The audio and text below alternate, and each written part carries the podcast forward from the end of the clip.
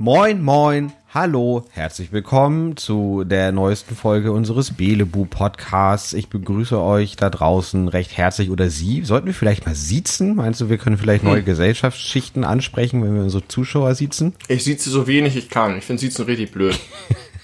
Okay, dann fangen wir bei uns gar nicht erst damit an. Wir sollen uns ja in unserer Wohlfühlzone hier befinden, sonst kommen nicht die ganzen heißen, nackten Geheimnisse mhm. äh, an die Oberfläche. Und das ist ja das, was alle hören wollen. Ich mache übrigens auch noch eine andere Form der gesellschaftlichen Rebellion seit einiger Zeit. Ähm, bist du noch da? Ja, ich bin noch mein, da. Mein Monitor ist gerade äh, ausgegangen. Ähm, und zwar, Leute, die einen Doktortitel haben, da erwähne ich den Doktortitel nicht, wenn ich den schreibe. Würde ich auch nicht Unterschlage ich Komm. grundsätzlich immer, egal ob sie mit Doktor unterschreiben oder sonst was. ich glaube, einige stört das echt ganz schön. Ja, aber das ist ja nicht, nicht dein Problem. Äh, dem Mann, den ihr da essen hört, äh, während unserer Podcast-Aufnahme, ich weiß, äh, viele von euch finden das immer richtig geil, wenn ins Mikrofon reingekaut wird. Hallo Lars. Das, das ist mein äh, guter Freund und Geschäftspartner Benny. Hallo Benny. Hallo Tim.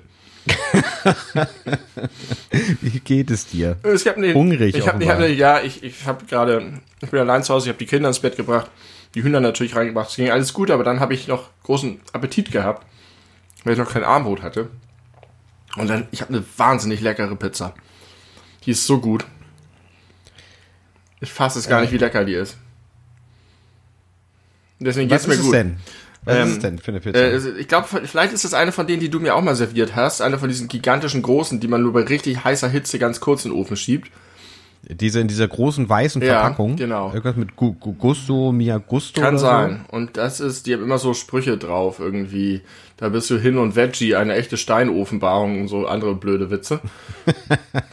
und äh, Steinofenbarung finde ich ganz niedlich. Das hier ist hin und Veggie mit so einer richtig geilen frischen Spinat, einer richtig super fruchtigen Tomatensoße und so einer heftigen Ricotta-Creme obendrauf. Und das ist geil knusprig, sehr aromatisch und schmeckt einfach fantastisch. Äh, das freut mich sehr. Äh, Finde ich jetzt überhaupt nicht attraktiv, wie du sie beschrieben hast, aber da gehen die Geschmäcker ja Gott sei Dank auseinander.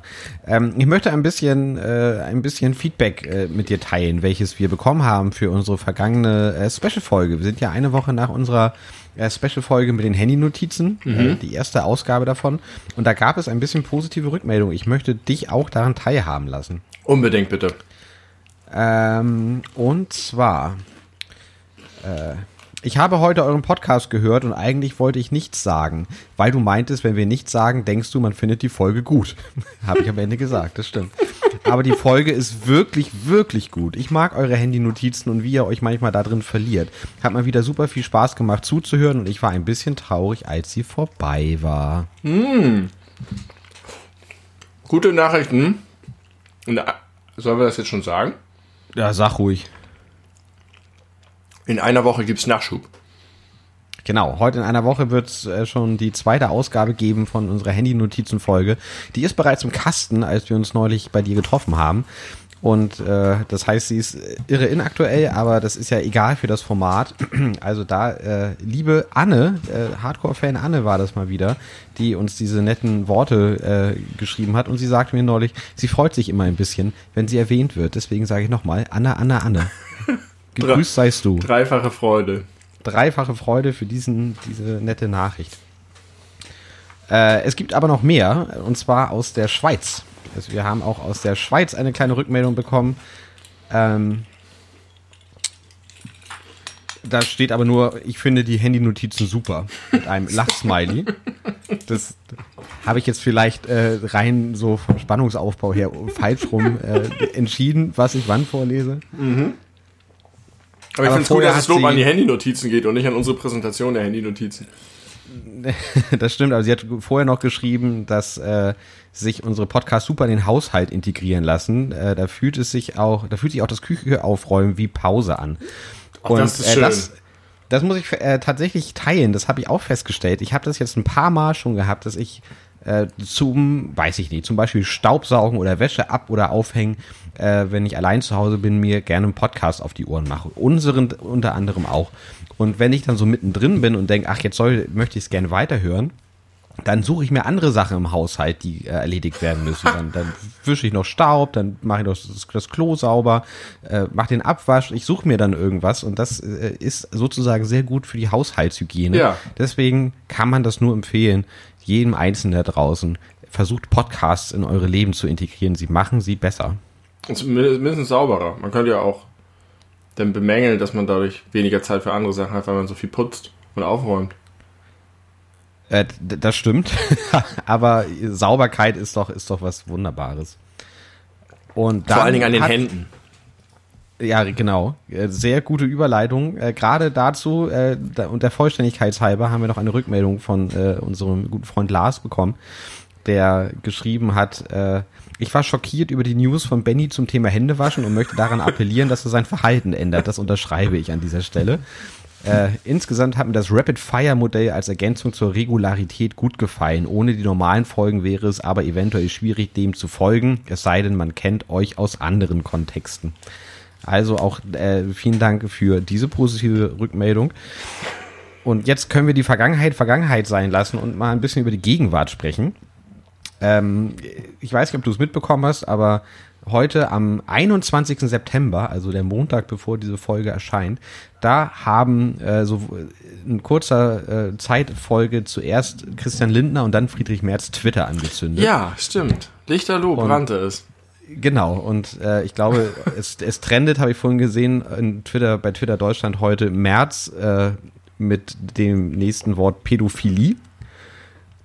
Das finde ich jetzt erstmal, kann man sich mal Er wurde, verstehen lassen. Er wurde, äh, ich ich habe habe nur den, die Headline gesehen, dass er gefragt wurde, ob er sich einen schwulen Kanzler vorstellen kann. Und seine Reaktion darauf war wohl etwas beschämend.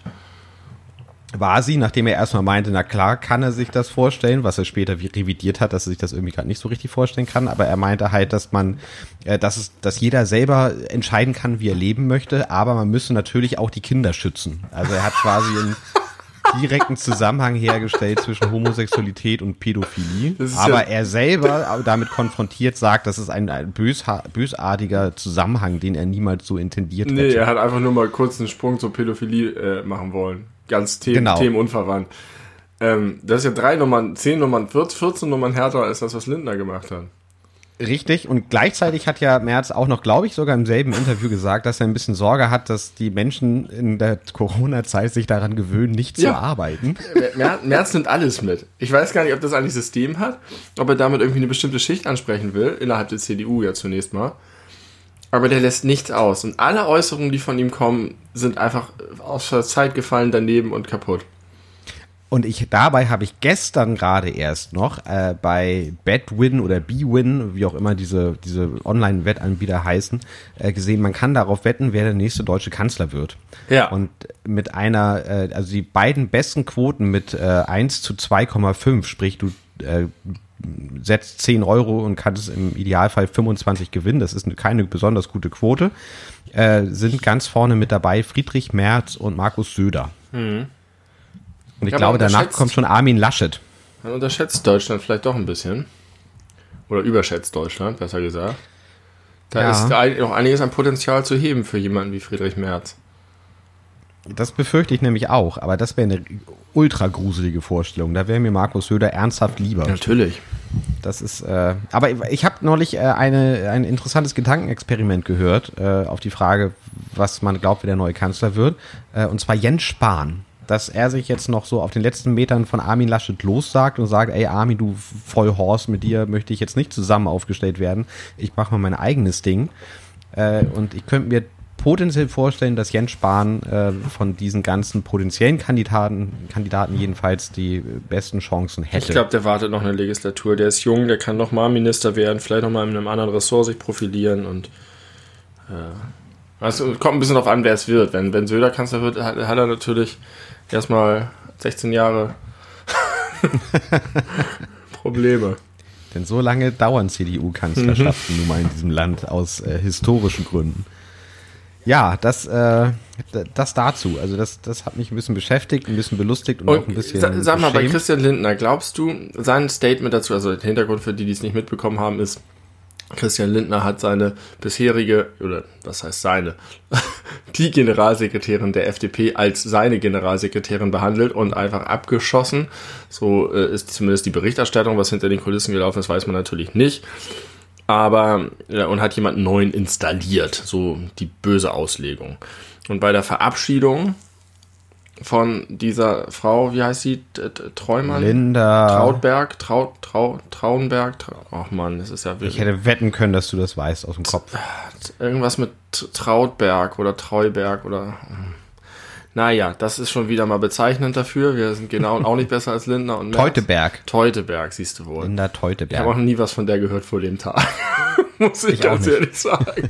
Aber es, es, gibt Leute, die halten sie für durchaus sehr fähig. Die wurde jetzt, war jetzt nicht mehr gewollt, warum auch immer, ob das interne Machtspiele sind, ist auch egal. Auf jeden Fall hat er äh, bei ihrer Verabschiedung hat er eine Rede gehalten. Es war, glaube ich, insgesamt einfach eine Rede von ihm und bei der Gelegenheit, weiß nicht, sowas wie digitaler Parteitag oder so, ich habe es nur am Rand verfolgt, hat er erwähnt, dass er ja äh, es vermissen wird oder es sonderbar ist, weil er jetzt die letzten im letzten, Jahr, im letzten Jahr an 300 Tagen jeden Morgen mit ihr verbracht hat oder den Morgen zusammen mit ihr begonnen hat. So. Ähm, und dann gab es eine Pause und dann hat er die Augen gerollt und gesagt, nicht das, was ihr jetzt denkt. Und das wurde halt als bösartiger sexistischer Witz ausgelegt. Ich habe mir das angeguckt, die Reaktion war auch super, super doof. Ich glaube sogar gar nicht, dass der Spruch an sich so gemeint war. Ich glaube, dass das wirklich einfach so, weil ich mir das vorstellen kann, wenn du jeden Morgen als Parteichef irgendwie mit, diese, mit der in einer Person telefonierst, irgendwie so häufig das machst, dann kannst du die Formulierung schon bringen.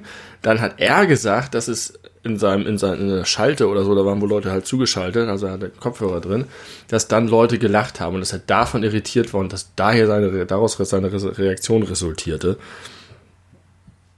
Keine Ahnung.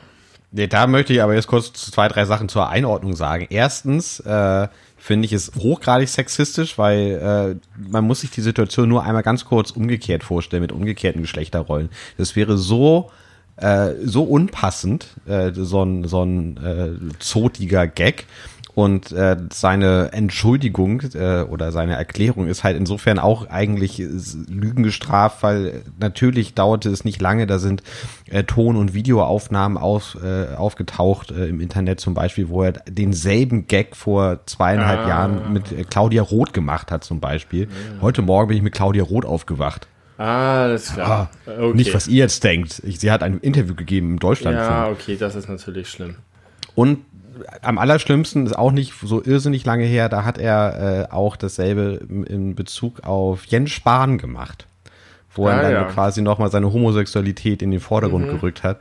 Und das äh, und da, Okay, da dann ist es unentschuldbar. Super tolles Statement übrigens von Jens Spahn zu, wo er einfach nur gesagt hat, äh, dass man, wenn man eine Aussage dazu haben möchte, bitte mit Christian Lindner darüber spricht. Ihm persönlich wäre es völlig egal.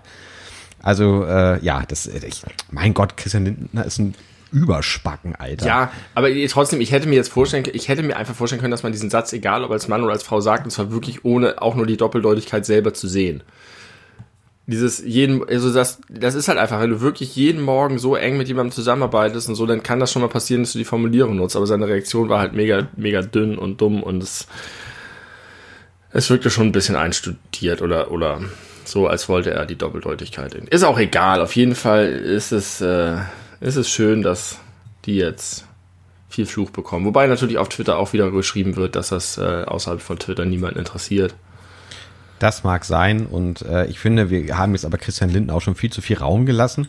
Mhm. Das, äh, das Hier nimmt er sich eigentlich schon selber. Ich wollte eigentlich noch eine ganz andere Geschichte erzählen. Äh, wir sind jetzt schon drüber hinaus, nämlich zum ganz, ganz tagesaktuelle Dinge, die mir passiert sind und dich danach auch noch fragen, wie es dir eigentlich so geht. Jetzt, wo wir 14 Minuten im Podcast drin sind. Ich wollte nur ganz kurz berichten, dass ich heute ähm, mit dem Fahrrad nach Hause gefahren bin von der Arbeit.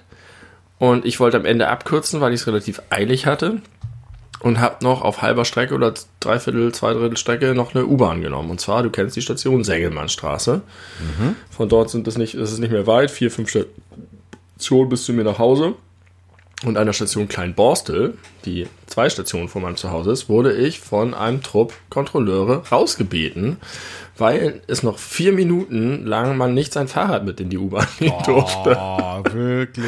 Und ich dachte wirklich bis dahin, dass das zwar eine Regel ist, aber dass es eher so ist wie, wenn der Platz nicht da ist. Aber die U-Bahn war halt super leer. Deswegen war das kein Problem. Ich wusste nicht, dass das so eine, das wäre auch viel, ist eigentlich viel sinnvoller, finde ich. So nach dem Motto, ähm, du, du darfst es halt so lange machen, wie es geht. Und wenn es nicht geht, bist du halt derjenige, der zurückziehen muss. Ja, das wäre sinnvoll. Aber sie haben hier, und die vier Minuten, 20 Euro hat es gekostet.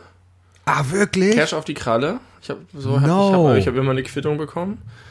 Ähm, ja, und äh. Fahrkarte muss ich natürlich auch vorzeigen, hatte ich natürlich, alles gut. Ähm, und dann habe ich gefragt, sag, kann ich denn die nächste nehmen? Dann haben die so geguckt, meinen so, na, ja, die übernächste. So, Leute. Und dann stand ich die, die ganze Zeit mit denen und hab auf die Bahn gewartet. Dann kam die Bahn, da war es 59, 17.59 Uhr. Und dann hat er ganz gnädig gesagt, na komm, kannst mit rein. Und in der Bahn, in die wir da gegangen sind, war schon eine Frau mit Fahrrad, die offensichtlich vor 18 Uhr damit eingestiegen ist. Das heißt, das war eigentlich auch schon ein Vergehen. Darauf hat sie dann die Kontrolleurin freundlich hingewiesen. Gleichzeitig hatte sie aber keine Maske und keine Fahrkarte. War es einfach dreifach äh, da ordnungswidrig geworden. Ja, und musste, was kostet Schwarzfahren? 60 Euro? Äh, 40? 40? 40 Euro, glaube ich. Und Masken nicht tragen auch. Hat 80 Euro da gelaxt. Ich dachte, 80 Euro kostet Maske nicht tragen. In der U-Bahn waren es jetzt 40. Ah ja, okay. Dann hat sie noch, dann hatte sie sich die Maske in der Zeit aufgesetzt, hat sie gesagt, ich hab doch, ich trage doch eine Maske. Dann sagte die, ja, Aber fürs Fahrrad musst du dir nichts bezahlen. nee, das oder hat was? sie ihr durchgehen lassen. Ah, das ist ja frech. Ja. Vor allem, wenn du direkt daneben. Also, ja, aber die war schon gestraft genug, fand ich. Obwohl, Ja, zu Recht. Auch, auch zu Recht, ja, stimmt. absolut zu Recht.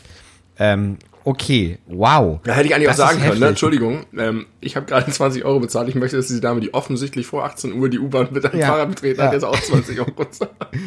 Richtig einen auf Deutsch machen. Am allergeilsten wäre eigentlich gewesen, wenn der Typ zu dir sagt, eine Minute vorher, na gut, kommen Sie mit rein und dich dann nochmal dafür belangt. Wiederholungstäter. Noch einmal und sie landen im Knast. Ja. Äh, geil, wow, das ist heftig.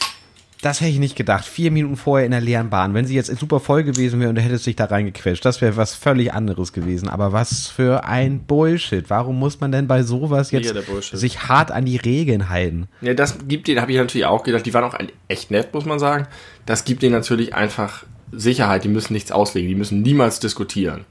Sonst haben die halt dieses so, "Hm, aber ich hab und hm, und, hm, und meine Fahrkarte ist bei meinem Hund oder so, sondern die sagen einfach, keine Fahrkarte, zack. Es ist ganz easy. Die belehren einen auch nicht, sie geben einem auch kein schlechtes Gefühl. Das ist eine ganz einfache Anwendung einer Regel. aber das, das, das ist, finde ich, nicht vergleichbar, weil keine Fahrkarte einfach bedeutet, dass du dir die Dienstleistung erschleichst, die ja viel Geld stimmt. kostet. Das ist ja eine Sache. Aber äh, diese, diese Fahrrad-Nicht-Mitnahme zu bestimmten Uhrzeiten ist ja dafür da im Feierabendverkehr, wenn die Bahn potenziell, genau, in Stoßzeiten, wenn die Bahnen potenziell voll sind, da keinen Platz für Fahrgäste wegzunehmen. Aber wenn Ja. das so kurz vorher ist, erstens, und zweitens die Bahn leer genug ist, dass das niemanden behindert, ist das halt richtiger Unsinn. Ja, genau. Das ist so deutsch. Das ist so Regeln, Regeln, deutsch. Regeln sind halt dafür da, bestimmte Dinge zu erreichen. Und irgendwie finde ich auch, muss man dann auf den Sachverhalt auch gucken können. Das ist Wow. wirklich, ja. Das ist krass. Aber ich habe gedacht, die brauchen auch einfach, die Kassen sind leer. Die haben monatelang hatten sie keine Fahrgäste. Jetzt füllen sie die damit ein bisschen auf. ja, das kann natürlich sein, dass es tat tatsächlich auch so eine, so eine Vorgabe gibt, holt alles aus den Leuten raus. Es geht, aber in dem Fall hätten sie dann auch nochmal die 20 Euro fürs Fahrrad bei der Corona-Leugnerin dann mitnehmen Ja, aber können. das ist natürlich wiederum schwierig, weil sie, na, eigentlich war es eindeutig. ja, Zumal wir ja um eindeutig. 59 in die Bahn gestiegen sind und nicht um, weil er ja so Ja, gnädig war. Aber es ist vielleicht auch schwierig, mich einsteigen zu lassen und die anderen dann abzukassieren. Ich hatte ja schon bezahlt, aber trotzdem. Naja, das war auf jeden Fall, habe ich noch nie erlebt. Ich habe dir auch gesagt, ich wusste nicht, dass ihr sowas kontrolliert. Ich wusste nicht, dass das überhaupt eine richtige harte Regel ist. Dachte, Hast du die geduzt? Also ich habe ja, ich, ich habe ja diese Vermeidungsstrategie, weder zu duzen noch zu siezen. Es gibt ja viele Okay, mögliche ähm, Formulierungen, mit denen man dem entgehen kann. Ja, stimmt. hast du Passivkonstruktion. drüber gesprochen. Ich wusste nicht, dass das gemacht wird. Ähm, bevor wir zu unserem heutigen Hauptthema kommen, ich weiß, es ist ein harter Schnitt, mir geht's übrigens gut, es gibt nicht viel zu erzählen. Ähm, ähm, wollen wir noch mal, auch wenn es jetzt nicht mehr ganz so äh, aktuell ist, also natürlich ist es noch super aktuell, aber nicht mehr so überall Thema, aber wollen wir noch mal kurz über Moria sprechen? Haben wir gar nicht gemacht? Nee, haben wir gar nicht gemacht bisher. Das war ein ganz schöner Downer, du. Ich weiß. Das ist ein, das ist ein fucking Downer, aber das äh, ist auch halt angemessen, ne, der Thematik. Also man kann ja nicht einfach jetzt äh, Dinge, die passieren und wichtig sind, totschweigen, nur weil sie einem keine Freude bereiten. Das ist ja eigentlich generell ein grundlegendes Problem in äh, unserer heutigen, in Anführungszeichen, zivilisierten Welt. Ja, ich habe da viel drüber nachgedacht. Ja, sag mal was. Also ich möchte gern als, als, äh, als Aufhänger nehmen, Joko und Klaas haben es schon wieder getan. Hast ja, das, das habe ich mitbekommen. Sie haben Sendezeit genutzt für. Genau. Sie haben wieder 15 Minuten Sendezeit gewonnen und äh, haben das äh, brillant genutzt, äh, um wirklich äh, sehr schonungslos und ohne ironische Doppeldeutigkeit oder sonst irgendwas auf dieses Thema aufmerksam zu machen. Und da haben sie auch gesagt am Anfang, dass sie das schon äh, vor fünf Wochen anfing vorzubereiten, als das Feuer natürlich noch nicht ausgebrochen war. Und äh, sie das jetzt sehr spontan etwas ummodulieren mussten. Und äh, sie hatten da, was lachst du da? ich habe gelacht, weil ich dachte, aber das Feuer kam ihnen sehr gelegen. Nee, ich, nee das glaube ich nicht. Ich glaub, sie Aber dann hast du was anderes gesagt. Und sie haben äh, ein, ein. Geil, äh, das haben wir schon in der Schublade, Alter.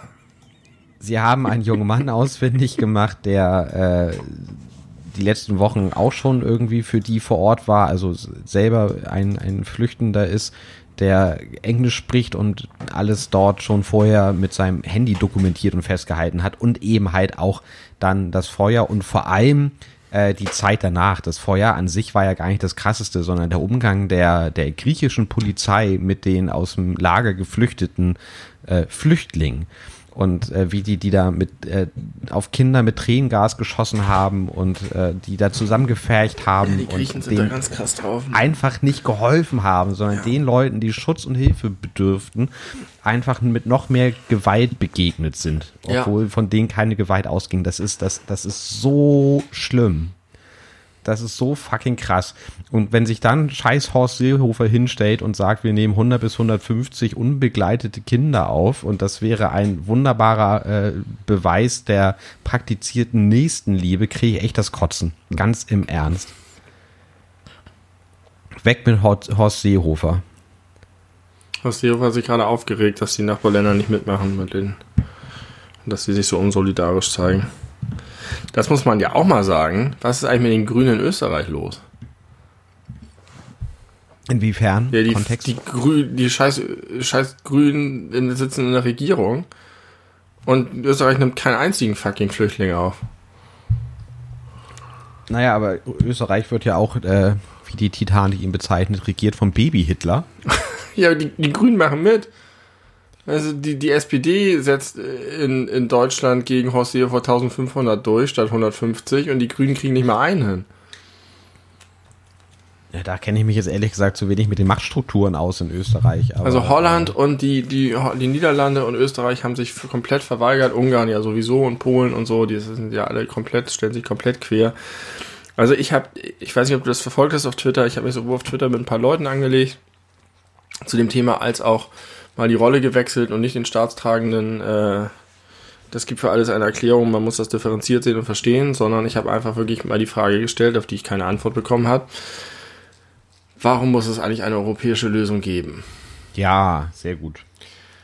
Äh, und es gibt dafür Gründe und man kann darüber reden. Es ist bestimmt wirklich wahnsinnig kompliziert, weil es ist wohl auch tatsächlich so, dass äh, wenn du sozusagen einseitig äh, unabgesprochen das machst, dass du auch bestimmte Signale sendest, sowohl an die Nachbarstaaten als aber auch an die Leute, die äh, Schutz suchen und dass dann einfach tatsächlich immer mehr kommen und eine Erwartungshaltung kommt. Aber ich finde ja eigentlich, wenn du sozusagen in Vorleistung trittst und dich hinstellst und sagst, wir nehmen jetzt mal einfach hier 5000 Leute auf, oder von mir aus auch 10.000, was auch kein Problem wäre, dann äh, ist es ja nicht so, dass hinterher sich Österreich und die Niederlande hinsetzen können und sagen, ja, dann können die ja jetzt immer alle nach Deutschland gehen, das ist ja prima. Sondern dass man eher sozusagen noch mehr Druck aufbaut, dass die anderen auch mitziehen, durch, indem man sowas macht.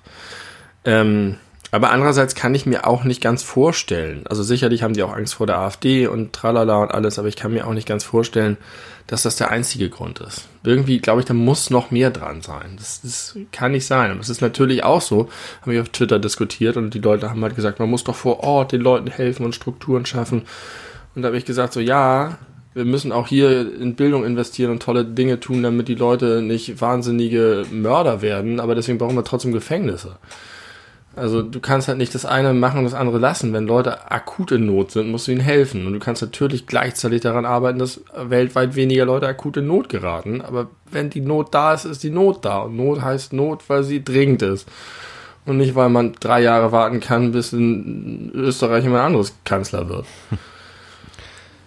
Ja, oder sich Europa mal darauf besinnt, was, was es für eine positive, konstruktive Macht hätte, wenn irgendwie alle am selben Strang ziehen würden. Ja, aber das ist halt Orban egal. Ja, richtig. Und das ist halt auch Rutte egal und das ist auch Kurz egal. Das ist ja das Problem. Europa ist ja nicht Europa, sondern Europa besteht ja aus den Ländern. Und wenn die Länder nicht, also das ist halt super schwierig. Und gerade wenn es so viele sind, die mit so einer Macht sich dagegen stellen. Was ist denn eigentlich mit Frankreich los? Warum äh, ist denn eigentlich aus Frankreich keine, keine größere Bereitschaft da? Ich meine, Macron und Merkel sind doch gute Kumpos. Ich, ich weiß es nicht. Ich, ich, wie gesagt, es muss irgendwie noch was anderes dran sein. Es hat natürlich auch was damit, damit zu tun, dass du. Es ist halt total schwierig. Weil was machst du denn, wenn da einfach noch drei, vier Millionen, äh, äh, wo, wo ziehst du, irgendwann musst du die Grenze ziehen und sagen, jetzt ist aber dann vielleicht doch mal genug oder ich weiß nicht, ich habe ja auch immer gedacht, du bräuchtest eigentlich sozusagen EU-Außenposten in allen Krisenländern, wo die Leute hinkommen können und wo vor Ort geprüft wird, ob die Leute eigentlich asylfähig sind. Aber das scheint ja teilweise so zu sein, weil bei diesen 1500, äh, die jetzt irgendwie durchgeprügelt wurden, die äh, da ist ja schon ein relativ großer Teil schon mit anerkanntem äh, Asylstatus, was ja, aber ich, ich glaube, so verstanden habe, warum sie da noch da waren. Ich glaube, das liegt daran, dass die, als sie in Griechenland angekommen sind, geprüft werden von den Behörden. Da wird sozusagen geguckt, ob die grundsätzlich weitergabefähig sind, sag ich mal.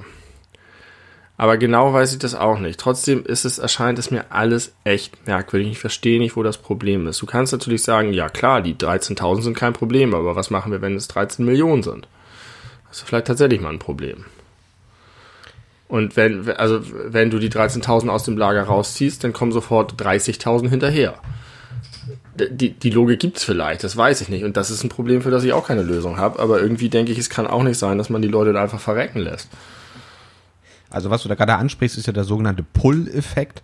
Aber ja. soweit ich weiß, äh, aber das weiß ich nur sehr oberflächlich, ich habe mich jetzt nicht ins Detail damit beschäftigt, ist das, glaube ich, wissenschaftlich erwiesen, dass es Unsinn ist. Also dass das dass, zumindest nicht wissenschaftlich nachweisbar ist, dass es in ähnlichen Situationen einen derartigen Pull-Effekt gibt. Ich glaubte eigentlich auch nicht dran, zumal es ja auch so ist, dass diese Leute erfahrungsgemäß nicht aus Bock übers Mittelmeer eiern und irgendwie, was weiß ich, was machen oder sonst wo über die Balkanroute spazieren, äh, weil zu Hause irgendwie nicht so schön ist, sondern halt in allerhöchster Not. Und die meisten Leute sogar auch trotzdem irgendwie wieder zurück wollen, weil das halt ihre verdammte Heimat ist und weil sie sich da wohlfühlen, ja. weil sie da ihr Leben verbracht haben, weil sie da ihre Verwandten haben und ihre Strukturen und so.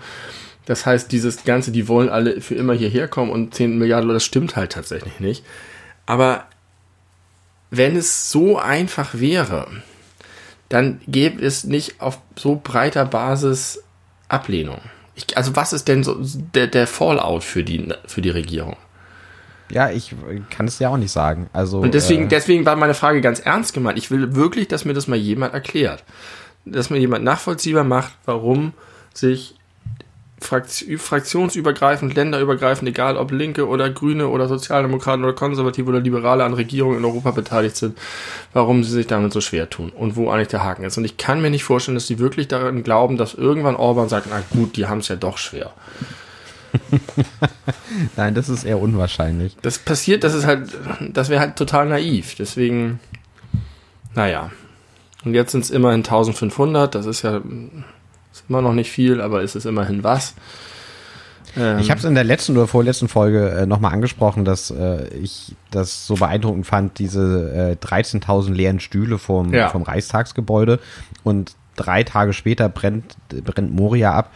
Das ist, äh, das ist zeitlich fast schon gruselig, aber ja, da hat man einfach gesehen, es ist ohne weiteres möglich. Ja. Und wie kann es eigentlich sein, äh, wir können gleich, auch gleich das Thema verlassen, weil wir werden da auf keine Lösung kommen. Äh, das wäre ja auch, das wäre, das wäre mal eine, eine Nachricht. Äh, Flüchtlingsproblematik im Belebu Podcast gelöst. Morgen Bildzeitung, Seite 1. Ähm, warum ist es so, so schwierig, dass so viele Kommunen sagen, in, auch unter anderem die Stadt Hamburg gesagt hat, wir nehmen gerne mehr auf. Wir wollen, dass die hierher kommen können. Wir haben die Infrastruktur. Äh, warum sagt trotzdem die Regierung und der Bund nein? Ja, das muss, wie gesagt, damit zusammenhängen. Das muss damit zusammenhängen, dass sie sich nicht von den anderen EU-Staaten erpressen lassen wollen. Ich, aber ich, wie gesagt, das ist die Frage, die ich auch habe. Genau, das ist meine Frage. Das ist eine sehr gute Frage. Ähm, und ich habe mich neben dieser Frage auch auf Twitter mit ein paar Leuten angelegt, die halt dann entsprechend unter irgendwelchen Tweets von Olaf Scholz, der das verkündet hat oder sonst was halt da rumgehatet haben. Das ist halt so geil. Olaf Scholz postet das und dann kommen einfach 400 Tweets, die sagen, du äh, Nazi, du musst das Zehnfache holen. Und die andere Hälfte sagt, hol keinen einzigen mehr, du richtest Deutschland zugrunde. Und dann ja. gehen die gehen sich gegenseitig an die Gurgel. Ja. Das ist schon schön. Und ähm, ich habe mal mir dann die Mühe gemacht, weil man kann da halt einfach mit der Schrotfrinte reinballern und irgendwie einen smarten Tweet an jedes Arschloch ablassen und überall sagen, du bist ein Rassist, du bist ein Nazi oder ihnen ihre eigene Logik um die Ohren schmeißen. Das bringt halt aber natürlich nichts. Dann fühlen die sich bestätigt und so weiter und so fort, aber manchmal tut es aber einfach gut. Und dann klicken 70 Leute aus derselben Bubble auf Like und dann fühlt man sich belohnt. Aber ich habe mit einigen dann wirklich mal ein bisschen näher in Dialog gegangen. Und das finde ich halt insofern interessant, als dass man ja immer sagt, äh, zurzeit ist halt so krass polarisierend und es, es gibt so viele Leute, die spalten und die eben nicht zusammenführen und äh, man ist halt auch schnell gewillt, selber mit irgendwie Öl ins Feuer zu gießen, weil man es einfach wirklich so unerträglich findet, wenn da Rassisten unterwegs sind. Und deswegen will man auch gar nicht mit denen reden. Aber das waren halt einfach so Leute, mit denen ich angefangen habe zu diskutieren und wo es wirklich am Ende total mehr in Graubereiche ging, wo ich nicht mehr am Ende sagen, weil von, von dem ersten Tweet, den er geschrieben hat, war einfach völlig klar, das ist einfach ein übler Rassist. Und wahrscheinlich ist er auch irgendwie ein Rassist. Aber er hat halt am Ende sehr differenziert begründet. Er hat gesagt, er möchte, dass es diesen Leuten nicht schlecht geht, er will, dass es, dass es denen gut geht, aber er glaubt, dass es der falsche Weg ist. Er glaubt, dass wenn wir die hierher holen, dass es, dass die keine bessere Zukunft unbedingt bekommen. Wir müssen dem Land Hilfe und aufbauen und so weiter. Und, und hat so ganz viele Aspekte genannt. Viele davon waren halt auch, aber es war zumindest nicht mehr so, das sind Tiere, wir müssen sie verbrennen, sondern es war irgendwie er glaubt einfach, dass die äh, europäischen und die deutsche Regierung einen falschen Weg wählt, um mit diesem Problem umzugehen. Und das ist plötzlich eine politische Diskussion und nicht mehr ein Streitgespräch zwischen Rassisten und Demokraten. Und das fand ich ein bisschen augenöffnend nach dem Motto, vielleicht sollte man sich doch mal ein bisschen mehr bemühen, Gräben zuzuschütten und mit Leuten zu diskutieren und sie zu überzeugen. Und er fand dann auch einige meiner Argumente halt auch plausibel. Und da kommst du halt nicht hin, wenn du den immer nur Nazi, Nazi, Nazi ins Gesicht schreist. Aber es fällt einem manchmal schwer. Meinst du, dass es Hoffnung gibt, dass sich die Debattenkultur im Internet äh, verändert? Also sowas ist ja immer Schwankungen unterworfen, äh, dass äh, jetzt vielleicht das Ende der polarisierten Phase so langsam erreicht ist und das jetzt was so nach lässt dich das glauben? Ja, naja, das, was du gerade erzählt hast. Wenn du jetzt, wenn das jetzt immer gelingen würde und jetzt mehr Leute anfangen, sich die Mühe zu machen, ich glaube, das dann. ist eher ein Tropfen auf dem heißen Stein.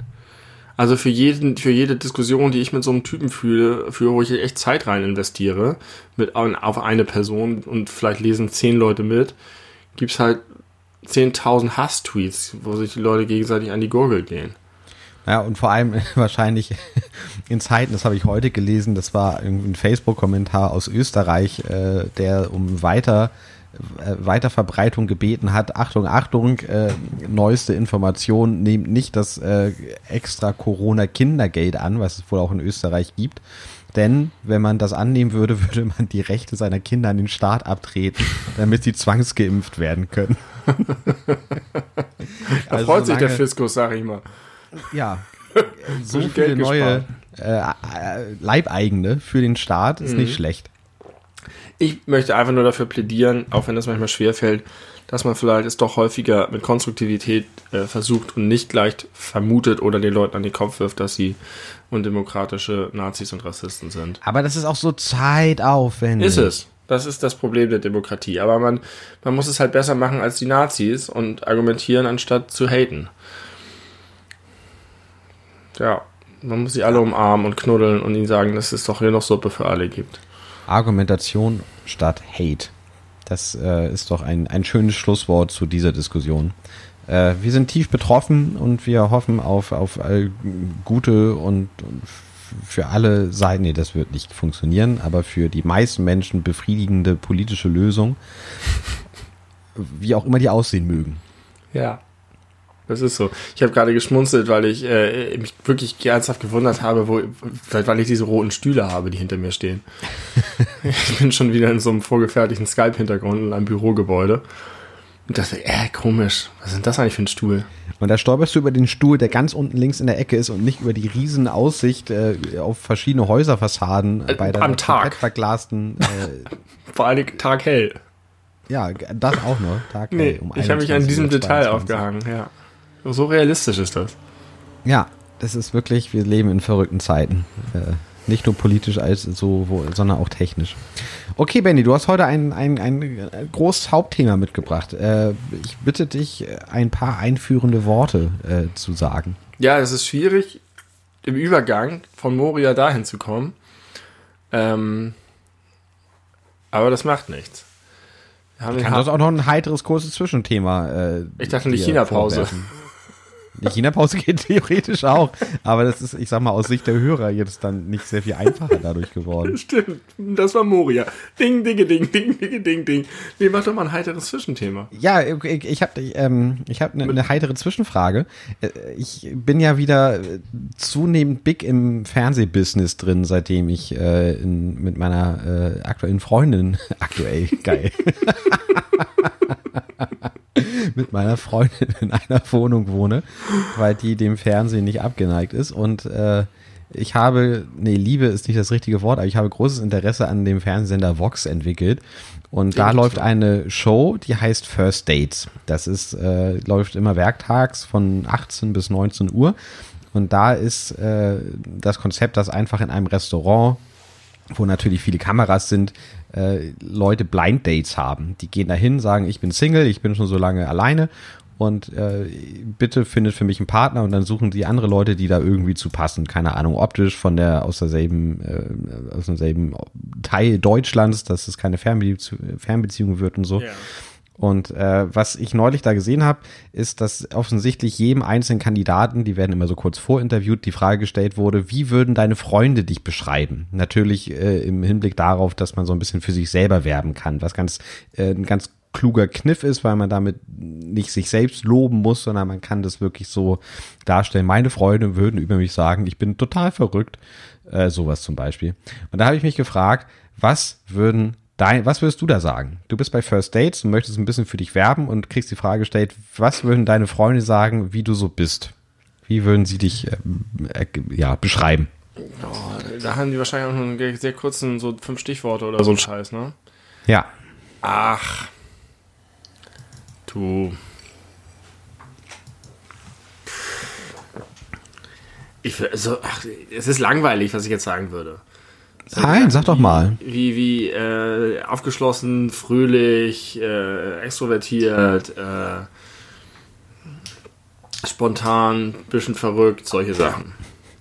Das ist, weißt du, was daran spannend ist? Das sind ja im Grunde trotzdem die Dinge, wie du dich selbst beschreiben würdest, weil du hast ja nicht vorher Freunde gefragt, was die über dich sagen, sondern du versuchst dich nee, ja quasi von nee. außen zu sehen. Ja, das stimmt, aber es sind Sachen, von denen ich weiß, dass sie häufiger über mich gesagt werden. Ich habe jetzt sozusagen eher tatsächlich ah. nicht mich äh, versucht zu erinnern, wie sehe ich mich, sondern was weiß ich, wie andere Leute mich sehen. Okay, was was aufgeschlossen, extrovertiert, ein bisschen ja, verrückt. Allem, ja, so ein bisschen der, ich bringe immer so irgendwelche merkwürdigen Themen und ich rede immer über so komische Sachen und ich kann mich so in Details reinsteigern und er ja, ist halt immer so ein bisschen off. So, ne? Was bist du denn jetzt so genervt von dieser guten Frage bin ich, eigentlich? Bin ich genervt? Nein, gar ich, nicht. Wirklich genervt? Das, das würde, würde, würde ich über dich sagen. Schnell genervt. Ohne Grund. hat weiß nicht, hat, macht immer irgendwie tausend Projekte oder ja. Ja. Ich glaube, du kannst dich nicht gut in diese Situation reinversetzen, dass du als Single versuchst, für dich zu werben. Nee, ich würde mir dann das natürlich schon ein bisschen genauer überlegen und mir ein bisschen mehr Mühe geben als beim Podcast. ja, in, insofern hast du vielleicht recht. Ich nehme die Frage nicht so ganz ernst, weil ich äh, nicht bereit bin, jetzt das zu investieren, was ich bereit wäre, um einen Sexualpartner zu finden. Zu investieren. Äh, Sexualpartner sind mir wichtiger als Podcast-Folgen. Okay, das ist. Offensichtlich, ich habe was Neues über mich gelernt, keine Ahnung. Ja, guck mal, das ist doch, da weiß man doch jetzt schon was über dich. Das ja, das würde ich sagen. meine, meine, meine Freunde würden sagen, würden sagen, dass Sexualpartner mir wichtiger genau. sind als mein Podcast. ich glaube, meine Freunde würden das Gegenteil sagen. Und sie hätten wohl recht damit. Schön, okay. Ist nicht ganz so witzig geworden, wie ich dachte. Aber ist gut, ist gut. Vielleicht hast du eine äh, gute Antwort. Ich habe keine gute Antwort, nö. Glaube ich nicht. Was ich würde wahrscheinlich. Du, wie deine Freunde dich beschreiben würden? Oder das ist ja, das hat ja zwei Komponenten. Einmal, was glaubst du, wie deine Freunde dich beschreiben würden? Und einmal, was würdest du nach außen hin sagen, um dich gut dastehen zu lassen? Ich glaube, ich würde mich auch instinktiv versuchen, daran zu erinnern, was ich schon öfter mal einfach gesagt bekommen habe. Ja. Und äh, da wäre meine erste, äh, mein erster Satz wahrscheinlich, dass meine sehr, sehr gute und liebe Freundin, Freundin Hanni, liebe Grüße an der Stelle, falls du das hörst, mal, und ich zitiere an dieser Stelle, äh, zu mir gesagt hat, du bist der klugste Timmy, den ich kenne. das äh, das, das finde ich ganz süß. Äh, dann, dass ich Ruhe ausstrahle, äh, dass man mir nachsagt, eine schöne Stimme zu haben. Ähm, und dass ich, äh, dass ich witzig bin, dass ich Leute zum Lachen bringen ja, kann. Ja, witzig ist tatsächlich, also mit witzig punktet man, glaube ich, sehr gut, aber wenn man sich selber als witzig beschreibt, auch und sei es nur über Dritte, dann ist es vielleicht kommt nee, so Nee, ich glaube, wenn du es über Dritte machst äh, und das tatsächlich auch noch mehr oder weniger zitieren kannst, weil das dir schon öfter mal rückgemeldet wurde, dann ist es, glaube ich, ja, was anderes, stimmt. als zu sagen, ich bin mega witzig, ey. Ja, das stimmt. Also ich, ich finde mich nicht so witzig, aber andere sagen, ich bin der Brüller. ja. ja, könnte sein. Aus, ja, Ruhe finde ich auch sehr gut. Das würde ich, glaube ich, auch sagen, dass ich mir sehr gespiegelt bekomme, dass ich sehr ausgeglichen bin und sehr ähm, wenig in Panik verfalle, sondern immer die kühlen Kopf bewahre in höchster Not. Aber trotzdem extrovertiert. Also ja. ich finde, wenn man sehr extrovertiert ist, dann strahlt man nicht zwangsweise Ruhe aus. Vielleicht bleibt man ruhig in Stresssituationen. Ja, so ist es, glaube ich. Ja. Ja. Ja. In, je ruhiger die Situation ist, desto stressiger werde ich. Ich halte immer den Gesamtstress auf einem konstanten Level. er darf nicht zu, nicht zu hoch, aber auf gar keinen Fall auch zu niedrig werden. Nee, genau. Sonst ist man nicht mehr produktiv. Ja. Friedrich Merz würde diese Aussage gefallen. Ja. Okay. Ich, äh, bin, ich glaube, ich bin ein guter Bürger in Friedrich Merzes Augen. Ich, ich glaube für Stress, wo er fehlt. Ich, in dieser Situation ist mir zu wenig Stress drin. ähm, okay, ich glaube, ich habe dir den Boden bereitet. Äh, hm? starte bitte. Hast du sehr gut gemacht. In das Hauptthema. Ähm, Tim, ich möchte heute mit dir über eine Freizeitbeschäftigung reden, die jeder schon weiß. Ich muss nicht umschreiben. Es geht um Partys. Diese Folge heißt alles über Partys. Ähm, denn man merkt ja vielleicht, dass Partys zwar irgendwie vor allen Dingen zu einer bestimmten Zeit im Leben einen sehr großen Teil oder ein wichtiger Teil waren, aber sich doch sehr schnell und sehr stark transformieren. Die Art, wie man feiert, und ich würde sagen, dass man das von Partys spricht, beginnt so in der fünften Klasse vielleicht vielleicht gibt es auch schon mal so dann so, so äh, Schulpartys, aber dann fängt es an, dass man irgendwo äh, bei Leuten ist und die Eltern zeigen sich nicht mehr ganz so viel und man darf mal so tanzen. Partys ist ja irgendwie viel mit halt, Tanzen stopp. verbunden. Halt, stopp, halt, stopp, halt, stopp. Bitte? Das, äh, das ist dir passiert, so irgendwie fünfte, sechste, siebte Klasse, dass du bei Freunden zu Hause warst abends und dann gab, dann haben die Eltern sich ihren Schlafzimmer verdrückt und dann habt ihr getanzt? Naja, also ja, ich erinnere mich an, und ich fand das damals schon ein bisschen befremdlich, weil das ein bisschen so war, als ob man das spielt. Äh, irgendwo wurde mal der Keller gemacht. Ähm, und da war ein Raum, der war leer. Da war im Prinzip nur nackte Wände, alles frisch verputzt und so weiter. Und dann war das halt so, so gespielt wie so ein Partykeller. Und dann wurde da halt Mambo Number 5 und Blue angemacht. Und dann gab es irgendwie Blubber, Limo und Salzstangen. Und dann musste man so tanzen und keiner konnte es und allen war es furchtbar unangenehm. Das ist die erste Partyerinnerung, die ich habe. Okay, witzig. Oder vielleicht können wir, also ich wollte, dann, dann breche ich hier mal mein Introduction ab und sage, ja, das ist, das ist die erste Erinnerung, die ich an eine Party habe, gepaart mit den unsäglichen Unterstufenpartys in der Schule, die eine einzige Tortur waren oder auch auf Klassenreisen, weil es nur peinlich war, es war dunkles Licht, es gab äh, wahrscheinlich aus Plastikbechern Apfelschorle, schätze ich mal, und äh, Musik und die Leute sollten tanzen und keiner wusste, was er mit seinem Körper machen soll. Und es war eine Demütigung für alle. wow. Das war dann, das, also die, diese Schulpartys, Unterstufenpartys, das sind deine ersten konkreten Partyerinnerungen? Ja, jetzt mal abgesehen natürlich von, ich sag mal jetzt Partys, äh, bei denen ich als Kind äh, zu Gast war, von, weiß nicht, wenn meine Eltern irgendwo eingeladen waren oder wenn wir irgendwie eine große Feier zu Hause gemacht ah, ja. haben. Mhm. Das fand ich immer richtig geil. Ich finde ja viele Leute an einem Ort, die irgendwie, und es passieren besondere Dinge und es ist irgendwie eine besondere Stimmung da bin ich immer schon voll drauf abgefahren. Aber als ich mit Gleichaltrigen zusammen im Keller eingesperrt war, mit prickelnder Brause, das äh, war, der, war, war schlimm. Ich wollte einfach nur zurück zu meinem geliebten Kindergeburtstag. Als Kind waren ja betrunkene Erwachsene auch irgendwie immer was Besonderes. Also ja, aber ich man hat die, man hat also ich, ich habe die damals noch nicht als äh, eklig oder unangenehm empfunden, sondern einfach als auch das ist der ist immer so lustig.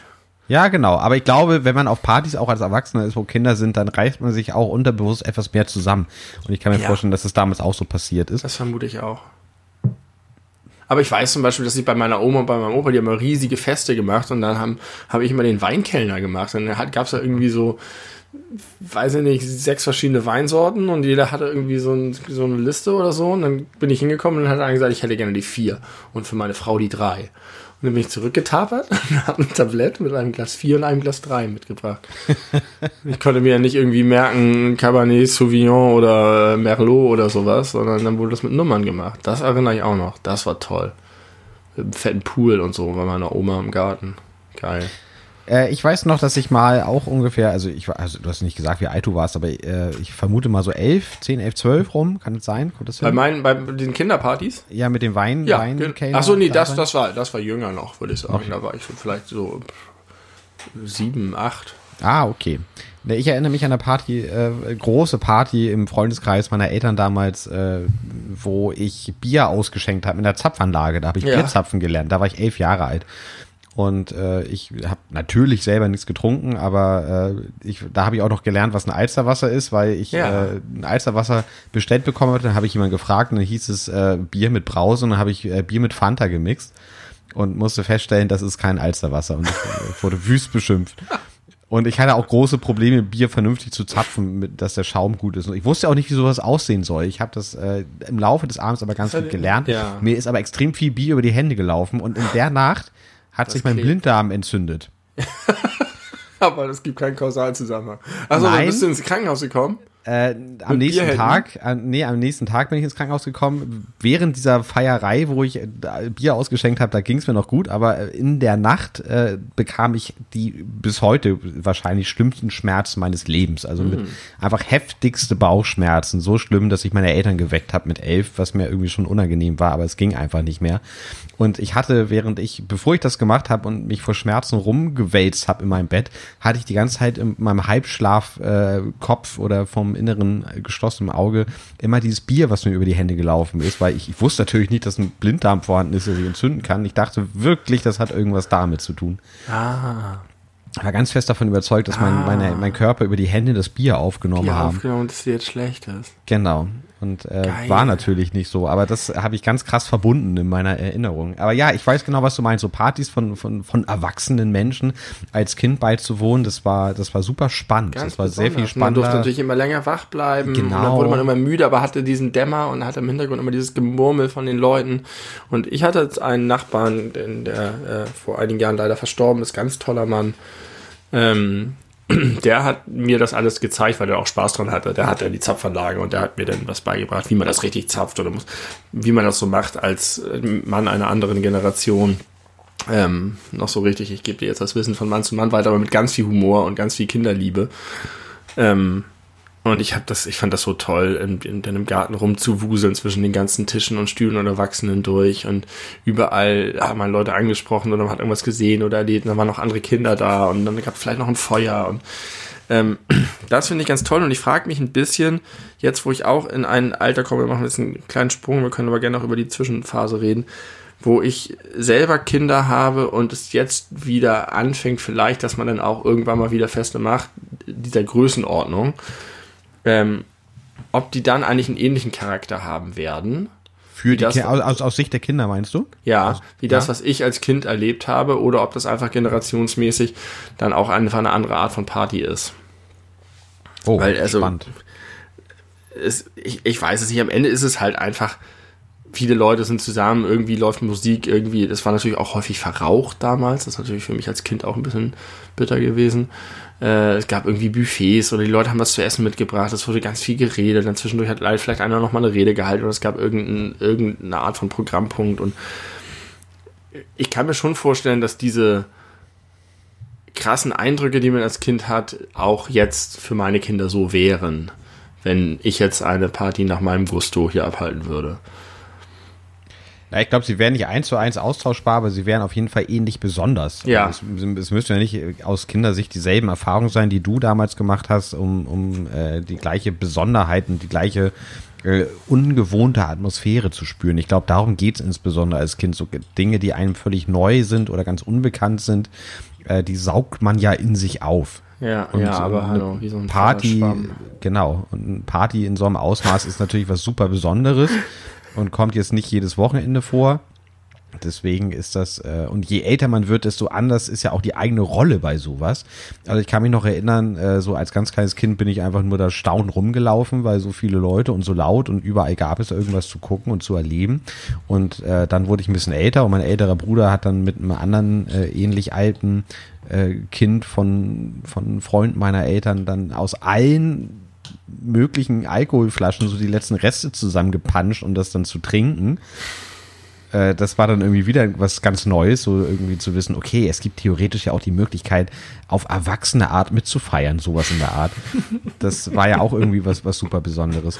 Aber dann muss ich dir völlig recht geben, so, so sind wir, glaube ich, letzten Endes drauf gekommen, wenn man das dann mit den eigenen Partys verglichen hat, die man so mit 11, 12, 13 aufgesucht hat, wenn es da mal welche gab, war das immer mega lame. Ja. Da war nix los. Das war ja. irgendwie, alle waren verunsichert, keiner wusste so richtig, äh, wie er sich verhalten soll. Man hat Dinge halbherzig versucht anzuschieben, die dann vielleicht nicht so gut funktioniert haben. Ach, furchtbar. Das war ganz, ja, ganz. Und dann bestand es immer auch, irgendwann später bestand es immer dann daraus, dass irgendwelche Mädchen, irgendwelche Jungs rausgezogen haben, um zu sagen, dass das und das andere Mädchen ja vielleicht ein bisschen in den und den Jungen verliebt ist und dann musste man darüber ewig reden und das war einfach furchtbar uninteressant und schrecklich. Dann kamen diese Spiele noch dazu. Ah, das war alles doof. Diese ganzen frühen Partys habe ich alle gehasst. Ich kann mich an keine geile Party äh, in dieser Zeit, fünfte, sechste, siebte Klasse erinnern. Äh, eine reine Kinderparty, jetzt mal abgesehen von Geburtstagen, wo man irgendwas Geiles gemacht hat, ohne Alkohol. Es war erst gut, als der Alkohol dazu kam. der Alkohol hat mir so geholfen, diese ganze, ganzen Unsicherheiten abzubauen. Das stimmt. Ja, das wirklich? stimmt. Ja, das hat, das hat auf, auf, auf, auf angenehme Art und Weise enthemmt. Ja. Und dadurch äh, hat man dann doch auch mehr Grenzen austesten können. Dadurch war auch ein bisschen mehr, mehr Feuer drin, ein bisschen mehr, mehr Zunder in den Partys. Aber es ist witzig, dass du dieses Thema überhaupt mitgebracht hast heute, weil ich habe vor zwei Tagen mit meiner Freundin über folgende Situation gesprochen. Auf Klassenreise in der sechsten Klasse, mhm. also mit elf. Da war ich mit meiner äh, Klasse in Schönhagen. Und äh, ja. da äh, hatten wir auch am letzten Abend eine große Party äh, wo ungefähr, äh, weiß ich nicht, zu 30 Prozent das Lied Crush on You von Aaron Carter lief, weil das war einfach der absolute Shit damals, der geilste Überhit, wo wir auch während, also vorher schon so Choreografien uns ausgedacht haben zu, weil das einfach so ein geiler Song war. Und äh, da kam es dann, dass Nadine Afzahl mir einfach ihre Zunge in den Mund gesteckt hat mit elf. Ihr müsst euch das so vorstellen. Äh, Liebe Nadine ihr müsst euch das so vorstellen, es gab, es gab auf dieser äh, Klassenreise eine, äh, eine Challenge unter allen Leuten, eine sogenannte Kuss-Challenge. Also sie hieß wahrscheinlich nicht Kuss-Challenge, ich weiß nicht, Kuss-Wettbewerb vielleicht. Und da äh, gab es verschiedene Punkte. Für einen Kuss auf die Wange gab es einen Punkt, auf dem Mund, weiß ich nicht, fünf oder zehn und für einen Zungenkuss gab es 20 Punkte. Und mm, wer halt am Ende die meisten. Punkte hatte, ja, okay. äh, der oder die hatte dann alles gewonnen. Und äh, Nadine Afzahl war schwer in mich verliebt damals. Ich möchte Ah, sagen, sie okay, hat mich sie- zwischendurch auch äh, durchaus gestalkt. Ja. Und ich mochte sie damals nie so besonders gerne, aber habe mir das, äh, äh, ich, ich habe das ausgekostet, weil ich ja meinen Punktestand nach vorne bringen wollte. Und äh, mit normalen Küssen allerdings. Und dann steckte sie mir ihre Zunge in den Mund, dann hat sie sie ganz schmal gemacht und ganz schnell nach link, links und rechts hin und her geschlabbert. So müsst ihr euch meinen ersten Möglichst schnell, möglichst viel mitnehmen. Genau, so, so müsst ihr euch meinen ersten Zungenkuss äh, vorstellen. Und soll ich dir sagen, wie meine, literally meine körperliche Reaktion darauf war? Uah. Ja, ich habe gewürgt. Ich habe wirklich, ich musste würgen, weil das war super unerwartet, das war nicht Das einvernehmlich. ist ja wie bei South Park. Ja, es ist wie beim South Park mit Stan und Wendy, genauso. Ähm, das, äh, ich musste mich nicht übergeben, aber ich musste wirklich wirken und den Raum verlassen. Äh, aber ich habe es trotzdem im Nachhinein so umgedeutet, wenn ich davon erzählt habe. Erstens äh, habe ich alle Menschen gefragt, alle erwachsenen Menschen, wie alt warst du, als du das erste Mal gezüngelt hast, weil ich super stolz war Ah, mit elf, ja. weil das äh, war ja schon Wow. echt früh. Ja. Und äh, das andere war, dass ich Züngeln natürlich ist auch so ein ekliges Wort. mega eklig, ja. Und ähm, ich habe dann aber natürlich auch, glaube ich, die, das Gesamtklassement angeführt Ja. mit diesen 20 Punkten. Ach, Die du hast natürlich auch die. Punkte bekommen. Ja, Die klar. haben natürlich beide bekommen. Na klar. Äh, ja, das Das war. ist ein ganz schöner Icebreaker, dieses Spiel.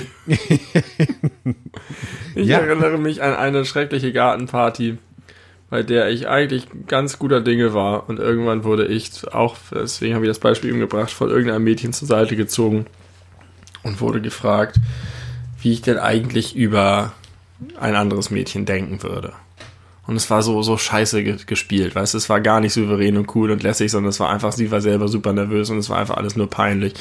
Und ich wollte, äh, hatte einfach so wirklich gar kein Interesse, aber äh, habe halt auch gesagt, ja, weiß ich nicht, ich wollte jetzt auch nichts Blödes sagen, habe mir gesagt, die ist doch ganz nett und ist doch alles okay, was ist denn los? Und währenddessen saß das entsprechende Mädchen halt die ganze Zeit irgendwo bei so einem Schaukelgerüst auf der Schaukel und hat immer so versucht, nicht in unsere Richtung zu gucken. Und es war so trostlos und traurig. Ich, hab mich, ich wollte einfach nur weg. Ich wollte nicht mehr da sein. Es war ganz furchtbar und ich wusste nicht, was ich sagen soll und wie ich diese Situation loswerde. Und äh, offensichtlich endet es natürlich in einer riesengroßen Enttäuschung für die beiden. Aber konnte ich da auch nichts machen.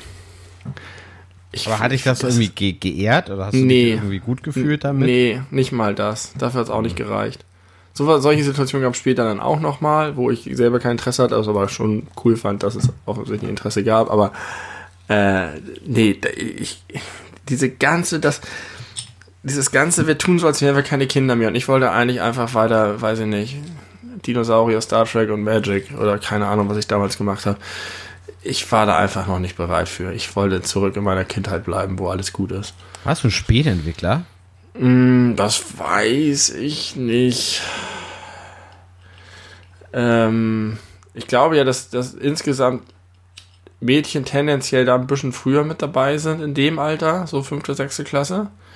Das nehme ich zumindest auch immer so wahr in der Altersgruppe, dass, dass Jungs noch kindlicher sind häufig da.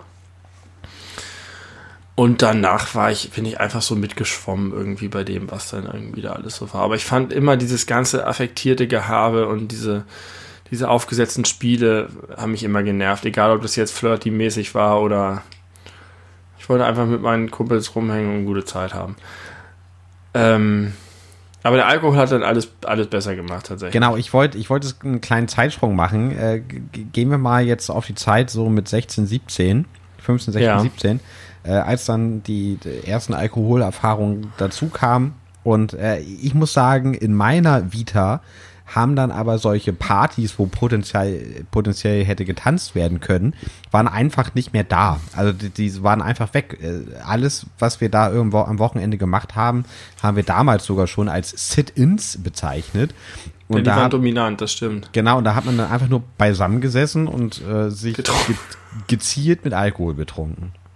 Das war eigentlich alles. Ja, aber es gab schon auch Partys, auch welche, auf denen wir zusammen waren. Und die waren schon auch mit Tanzen und äh, also auf eine Art, besondere Art und Weise. Da muss man auch nicht immer mitmachen, aber auf jeden Fall mit lauter Musik und mit Bewegung. Und man sitzt nicht nur rum, sondern geht von Ort zu Ort. Diese Poolpartys, die du gut kennst, die hatten ja auch immer diesen Charakter. Da gab es ja diese Hütte drin, da war immer laut Musik, da haben auch Leute getanzt. Ja, da haben Ähm, wirklich Leute getanzt. Ich habe ja, da auf jeden sicher. Fall nicht getanzt. Ich habe damals nicht Wie hieß getanzt. der noch der Typ? Busch. Ja, Busch, aber den der nicht. Aber egal, da, da war auf jeden Fall was los. Das war so richtig riesengroßer Garten, Pool drin, wie man sich das vorstellt bei reichen Vorstädtern. Äh, und dann waren da einfach immer super viele Leute und jeder hat zehn Leute mitgebracht und keiner kannte die meisten. Und äh, Reichen. Vorstädten, das war ein Fußbüttel im Norden von Hamburg. Ja. Nur Ja. weil es sich in der Vorstadt anfühlt, heißt es nicht, dass es Vorstadt ist. Aber reich wirkt es schon irgendwie. Ja, das stimmt. Reich wirkt es. Äh, und äh, ja, davon gab es schon mehr. Das war schon auch irgendwie ganz, ganz geil. Und wenn man, wenn es schon nicht so klassisches Tanzen war, hat man doch zumindest irgendwie rumgespackt und Lieder mitgegrölt und ähm, das war schon, hatte denn schon häufig Partycharakter, wenn es die ganze Wohnung war und in der Küche gab Schlammbowle und Das Pfadfinderheim. hier bei, bei Simon, äh, das Pfadfinderheim, richtig, da waren wir, das war auch eine Party. Und bei, bei, bei, bei Freddy und Simon, die, die, Ja, äh, ja, so, ja, das, das hatte auch ordentlich Partycharakter und dann hat man einfach immer viel Musik gehört. Ähm, auch bei Sarah, die, das war so eine Mischung manchmal, das ist manchmal ein bisschen ausgeartet. Aber das war einfach tatsächlich so und da kann ich auch sagen, da, da kann ich auch dem Alkohol nicht so viel Schlechtes abgewinnen, denn es ging einem immer gut dabei. Es gab selten richtig krasse Abstürze, zumindest hatte ich keine erlebt. Ich hatte eigentlich immer eine gute Erfahrung. Es hat auch sehr, sehr lange Hallo, gedauert. erste entschuldige Mal bitte, wir waren im Garten meiner Selten. Eltern. Wir Ja, das war viel später, entschuldige mal. Das war Jahre danach. Da.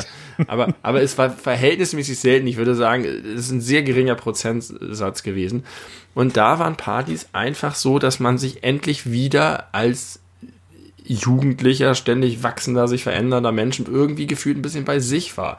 Mit seinen Leuten, man selber sein konnte. Ich hatte auch das Gefühl, dass es bei uns zumindest nicht so ging um ähm, Schaulaufen und um irgendwie sich aufdonnern und irgendwie die anderen niedermachen, sondern einfach nur eine gute Zeit zu haben. Ja, das stimmt. Zu lachen, äh, seine Insider runter zu rattern, Quatsch zu machen.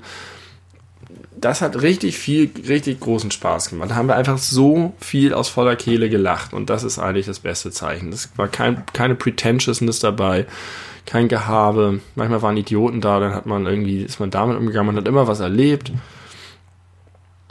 Fast auf die Fresse bekommen an der Alster, irgendwelche komischen Leute kennengelernt. Toll. Ja, das war, war, war ein gutes Zeichen. Mir fällt gerade ein, ich möchte jetzt mal kurz ein Angebot an unsere Zuhörer machen. Äh, seit mehreren Folgen sprechen wir schon über unsere iTunes-Rezension. Und ich äh, möchte jetzt folgende, folgendes, folgenden Vorschlag machen.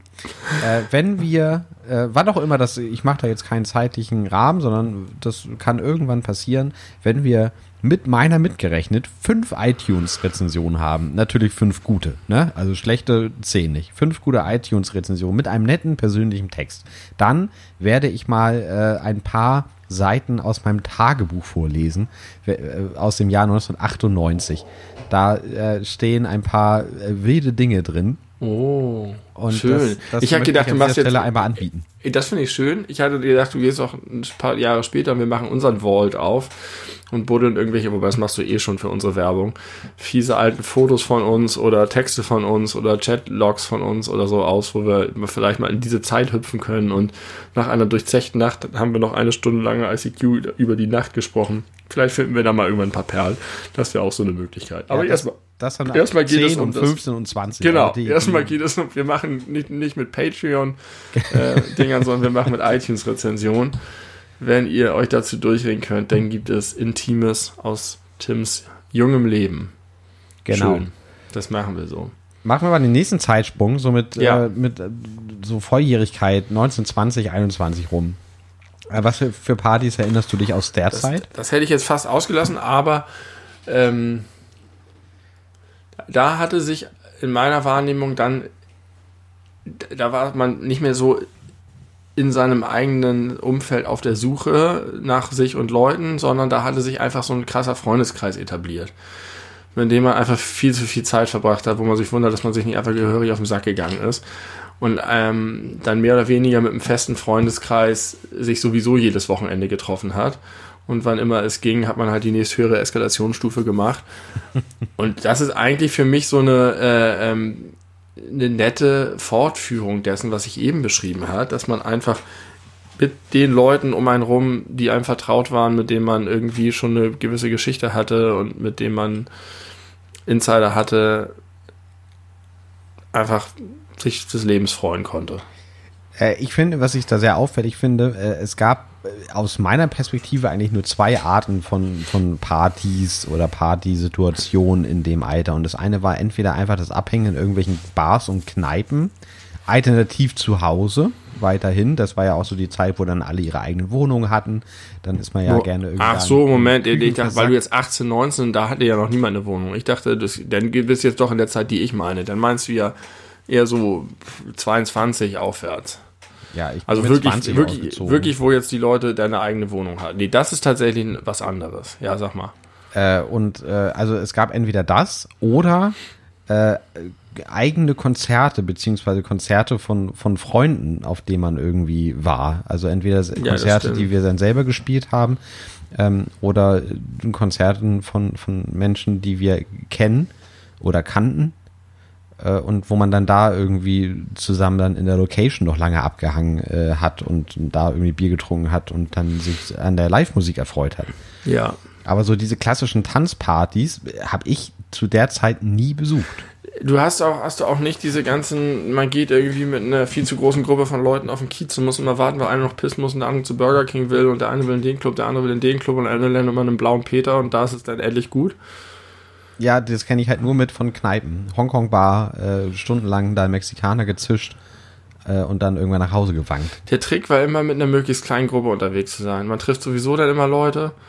Aber wenn man mit diesen großen Leuten und großen Gruppen unterwegs war, dann war es auch noch kalt draußen und dann hat immer wollte jemand was anderes und es gab nie eine Klarheit, was jetzt passiert. Und dann ist man irgendwo reingegangen, dann war es scheiße und nach 10 Minuten sind wieder alle raus, dann war es zu, zu voll oder zu heiß oder die Musik war kacke. Das war echt blöd. Das, das hat mich tierisch genervt und ich war froh, als man das dann so ein bisschen hinter sich hatte und dann wirklich alle eine Wohnung hatten und man dann vielleicht irgendwie, ich war dann ein paar Mal in der Schanze und da haben wir vielleicht auch mal getanzt irgendwie, weiß nicht, in der Barbara Bar oder im Haus 73 oder so. Ähm, und das war für mich so ein bisschen eine Zeit von äh, so zwischen den zwischen den Welten, irgendwie so I'm not a girl, not yet a woman mäßig. also du hattest halt, warst schon irgendwie erwachsen, aber du hattest noch keine der erwachsenen Verpflichtungen und das äh, war so ein bisschen die Welt gehört dir und ich kann mir aussuchen, mit wem ich meine Zeit verbringe und was ich mache und wo ich hingehe und ich kann nach Hause kommen, wann ich will. Ähm, und man hatte es aber auch nicht mehr nötig, so doll zu übertreiben, sondern war einfach, das war eigentlich die beste Zeit, was das angeht, finde ich. Und irgendwann ist halt, hat sich das dann so eingeschliffen, dass man dann nur noch in den immer gleichen Runden die immer gleichen Sachen mit den immer gleichen Gesprächen geführt hat und das irgendwann war ich dann genervt davon, dass die Leute immer in dieselbe Bar gegangen sind und immer dasselbe gemacht haben und sich nur noch daran aufgegeilt haben, wie cool sie sind, weil sie in der offiziell coolen Bar sind und es nicht mehr darum ging, dass man einfach Spaß hat. Sondern dann kam das, man will gelten, man will irgendwo gesehen werden, man, äh, ist, man muss in dem und den Club gehen. Ähm, und da war ich dann raus und dann war ich froh, dass ich irgendwann Kinder hatte und mit dem ganzen Scheiß nichts mehr zu tun haben musste. Bei mir war es ein bisschen anders gelagert, weil ich ja erst mit Ende 20 anfing zu tanzen. Äh, Aber hab, dann, dann ganz gut. aber äh, ja, bis heute, ich habe das richtig drauf. Ich habe geile Moves und äh, ich, äh, das, das ist schon sehr ansehnlich, wenn ich tanze. Das ist sehr ausdrucksstark.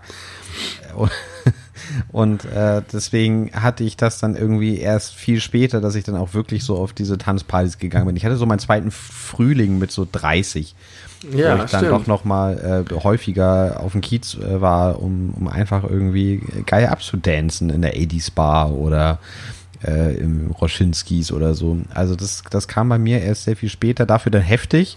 In, Ja. kur in kurzer Zeit, das war, das war zufälligerweise meine, meine äh, längste Single-Phase, wo ich dann einfach äh, viel auf dem Kiez war, viel einfach mich meines Lebens gefreut habe und mich meiner, meiner Singlehaftigkeit erfreut habe.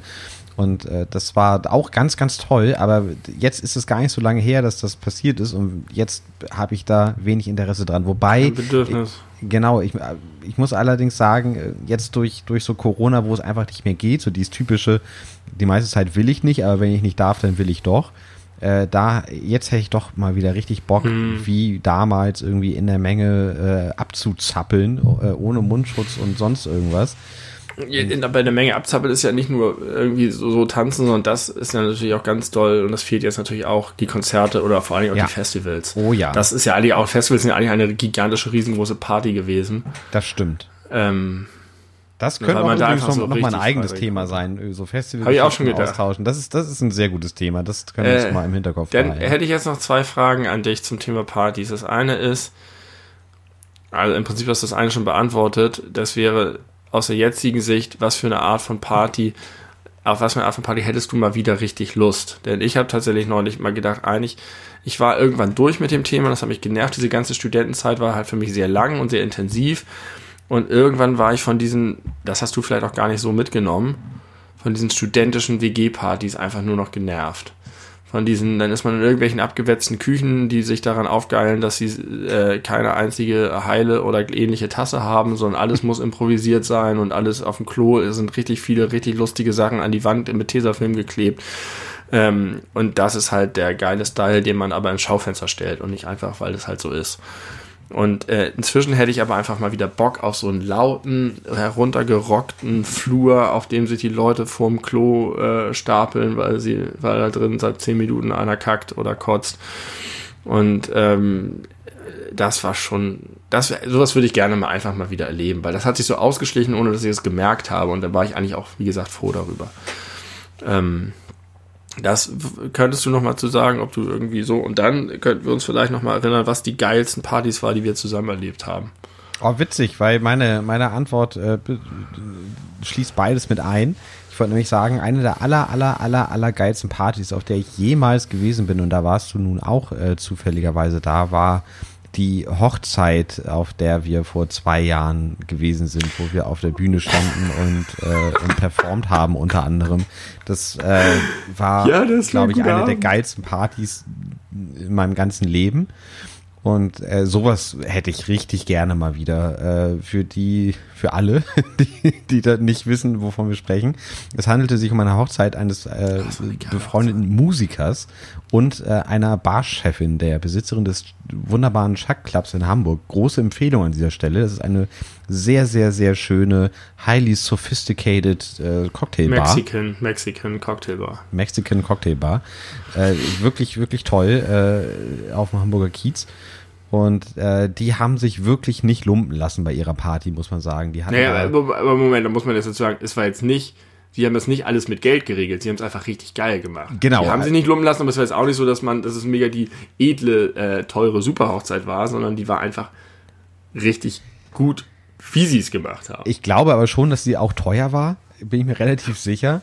Äh, aber dadurch, dass es halt irgendwie so Experten aus den Bereichen Musik und Drinks äh, gab, waren eben diese entsprechenden äh, Dinge, die ja nun auch häufig wichtig sind für das Gelingen einer Party, äh, top notch. Also das, Ja. äh, die, die Getränkeauswahl war, war die wahnsinnig gut. Location war toll. Die Location war toll und das gab halt eine Bühne, wo am Anfang viele verschiedene, ich sag mal, mehr oder weniger obligatorische ja, Darbietungen stattgefunden haben für das Brautpaar, die aber alle nicht cringy waren, sondern die waren allesamt richtig, richtig cool.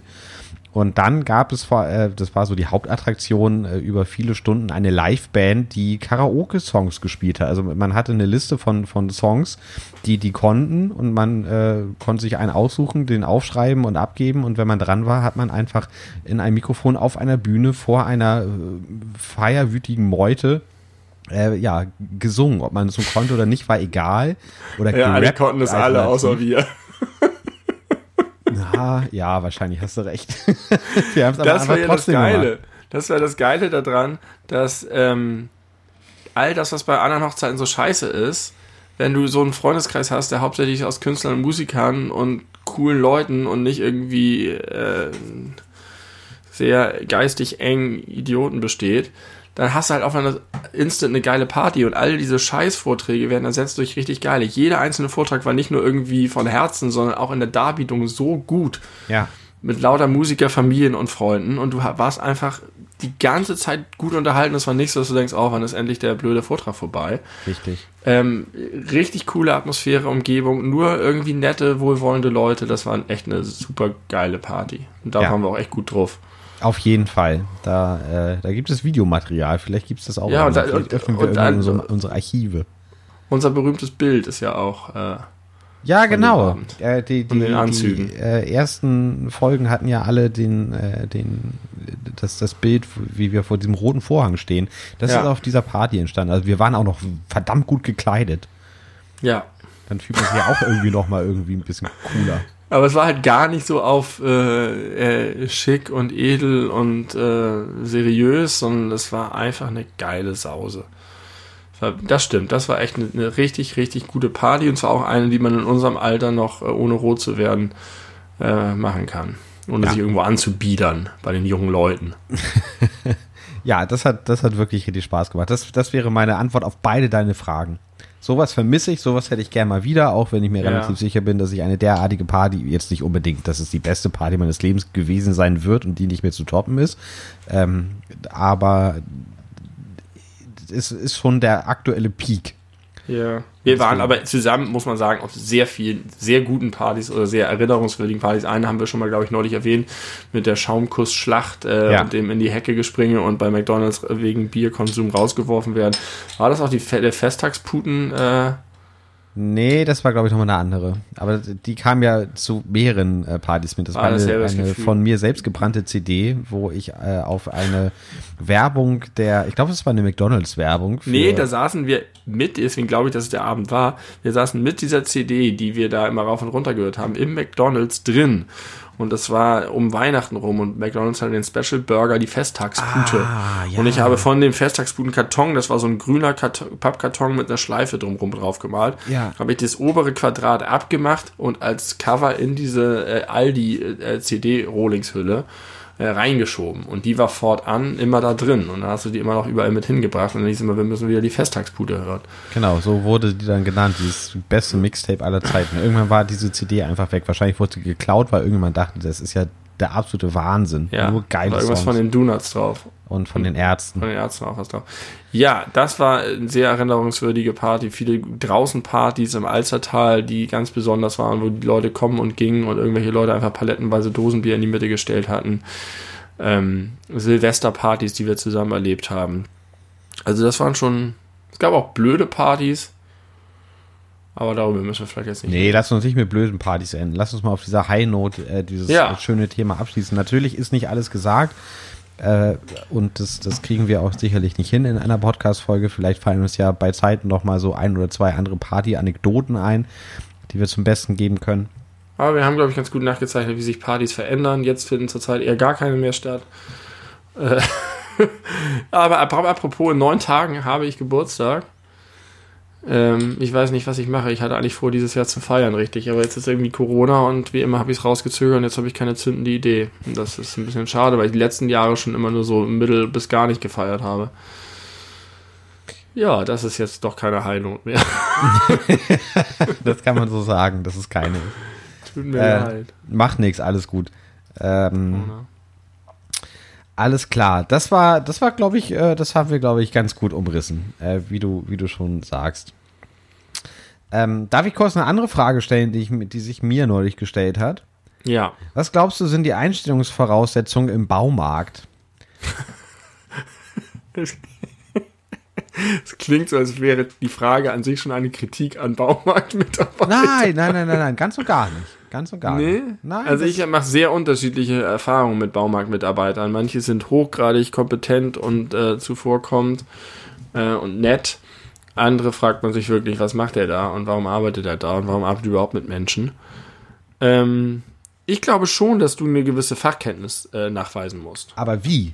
Also äh, gibt es so ein Assessment? Center? Muss man erstmal irgendwie eine Hundehütte zusammenkloppen innerhalb von einer Viertelstunde? Das glaube ich nicht. Also erstmal geht natürlich viel über Erfahrung. Hast du schon mal in einem Kontext gearbeitet? Was hast du bisher gemacht? Hast du schon mal irgendwo ein Praktikum gemacht? Hast du eine Ausbildung gemacht? Hast du irgendwo Berührung mit Baumarktthemen in deiner Vita stehen? Und wenn du die hast und eingeladen wirst, dann geht, wird sicherlich viel über das Vorstellungsgespräch gemacht. Da kriegst du, glaube ich, ziemlich schnell ein Gefühl dafür. Und vielleicht, ich kann mir tatsächlich vorstellen, dass die dann äh, in den Baumarkt gehen und dass sie dann entweder die auf echte Leute loslassen oder so faken, dass man sagt, okay, pass mal auf, wenn ich jetzt so typische Fragen stellen, die Baumarktkunden haben, das wissen die ja. Mhm. Und dann gucken, wie sie darauf äh, damit umgehen. Ähm, und sei es nur, dass sie sagen, das muss ich mal meinen Kollegen fragen oder ob sie anfangen zu stammeln und sich einzupissen. Das, äh, das würde ich so machen. Und ich kann mir vorstellen, dass das auch so ist. Wie, wie was ist denn der Hintergrund deiner Frage? Ich war im Baumarkt und wir haben äh, uns beraten lassen, weil uns ein, ah, das ist so scheiße, äh, bei einem unserer Hängeschränke in der Küche ist dann ist, ist die, eine Schraube äh, ausgerissen, die so, ein, äh, so eine Schranktür äh, an sich dranhängen hat, die man so nach oben aufklappen kann. So eine Klappe, Ja. da sind ja so, Ja. so in dem Ja. Fall extrem heftig gespannte äh, Federn drin. Ja. Und dadurch ist halt irgendwann, äh, die sind wirklich heftig gespannt, da ist auch nichts hoch drauf. Und deswegen ist, glaube ich, auch dieses, dieses Bohrloch so ausgefranst und das äh, ging nicht mehr festzumachen. Und meine Idee war halt, eine leicht größere Schraube zu nehmen oder eine leicht längere. Schraube zu nehmen. Und dann äh, wurden wir aber dahingehend beraten, dass man das zwar machen könnte, aber besser wäre es wohl, wenn man da so ein, äh, ja, so eine Art Holzleim, so ein, so ein, so ein Holzkomponentenkleber nimmt und Ja. den da reinmacht und dann nochmal versucht, die alte Schraube anzuziehen. Und das Ah ja, fand ich das haben sehr, wir- ja. sehr kompetent und äh, da Ja. habe ich so gedacht, was gibt, also der wusste offenbar, wovon er spricht, der Mann.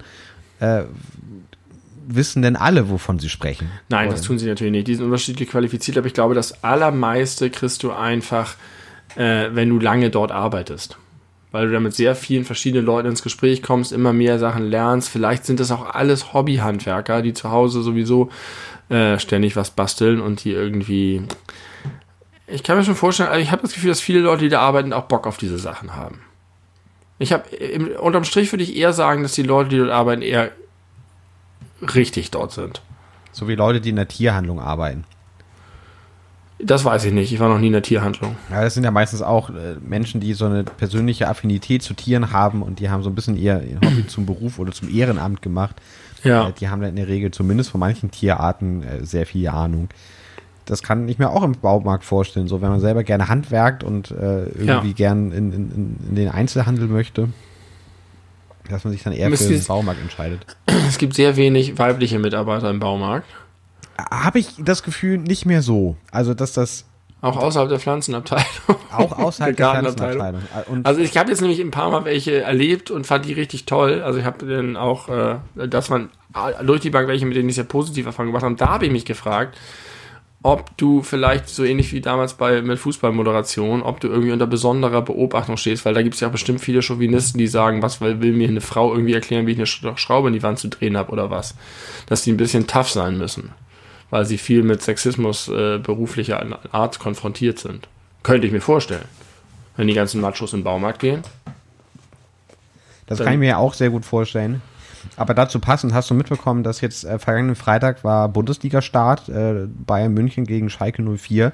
8 Das zu ist von, äh, 8 zu 0, genau, dass es von einer Frau kommentiert wurde beim ZDF. Nee. Das äh, ist so. Und ich habe leider ihren Namen nicht parat. Aber die hat das Schon wieder. so gut gemacht. Die hat das so krass gut gemacht. Ja, das ist doch aber ein bisschen, finde ich, ein bisschen äh, so nach dem Motto, vielleicht wird von denen noch mehr erwartet als von den Männern. Oder Nee, pass auf. das Gefühl, sie müssten besser sein. Pass auf, äh, ich erstmal fand, fand ich, ist ein geiler Boss-Move vom ZDF zu sagen, Ja. äh, Bundesliga-Start wird das eines der wenigen Bundesligaspiele, die wir überhaupt übertragen dürfen. Wir holen jetzt nicht Bela Reti ran, sondern äh, die, wir holen uns eben diese Frau, wer auch immer das war. Und Ja. Äh, ich habe erst so gedacht, ey cool, Respekt finde ich gut. Und dann dauerte das nicht lange, so äh, Ende der zweiten Halbzeit, da habe ich so, so festgestellt, ich merke das gar nicht, dass das eine Frau macht. Im, also im, im positiven Sinne, sondern dass sie das Ja. einfach so gut, so professionell, so, so unterhaltsam macht, dass, es ein, dass man nicht drüber stolpert. Ja, aber das ist ja jetzt erstmal keine Überraschung, würde ich sagen. Ich würde davon ausgehen, dass jeder, der beim ZDF das moderieren darf, dass er erstmal qualifiziert ist. Ja, richtig. Ähm, die Frage ist nur, ob es da wieder einen Shitstorm gab, wie das früher auch immer schon war. Zumindest keinen, den ich mitbekommen habe, aber das muss nichts heißen. Das ZDF hat wahrscheinlich viele böse Zuschriften bekommen. Aber ich glaube, das ist denen an diesem Punkt einfach auch egal. Und die, Ja. auf die Einschaltquoten wird es auch keine Auswirkungen gehabt haben. Das glaube ich auch. Nee, das ist doch schön, wenn sie das einfach so machen. Ja, das, das, Das das wünsche ist ich jetzt eine, ja. Das ist gelebter Feminismus. Ganz, ganz einfach Tatsachen schaffen.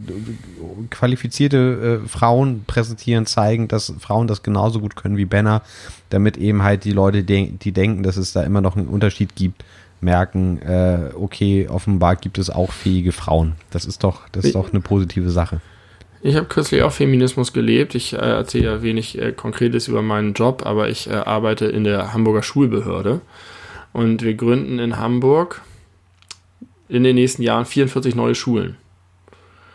Und wir haben einen Namenswettbewerb gemacht.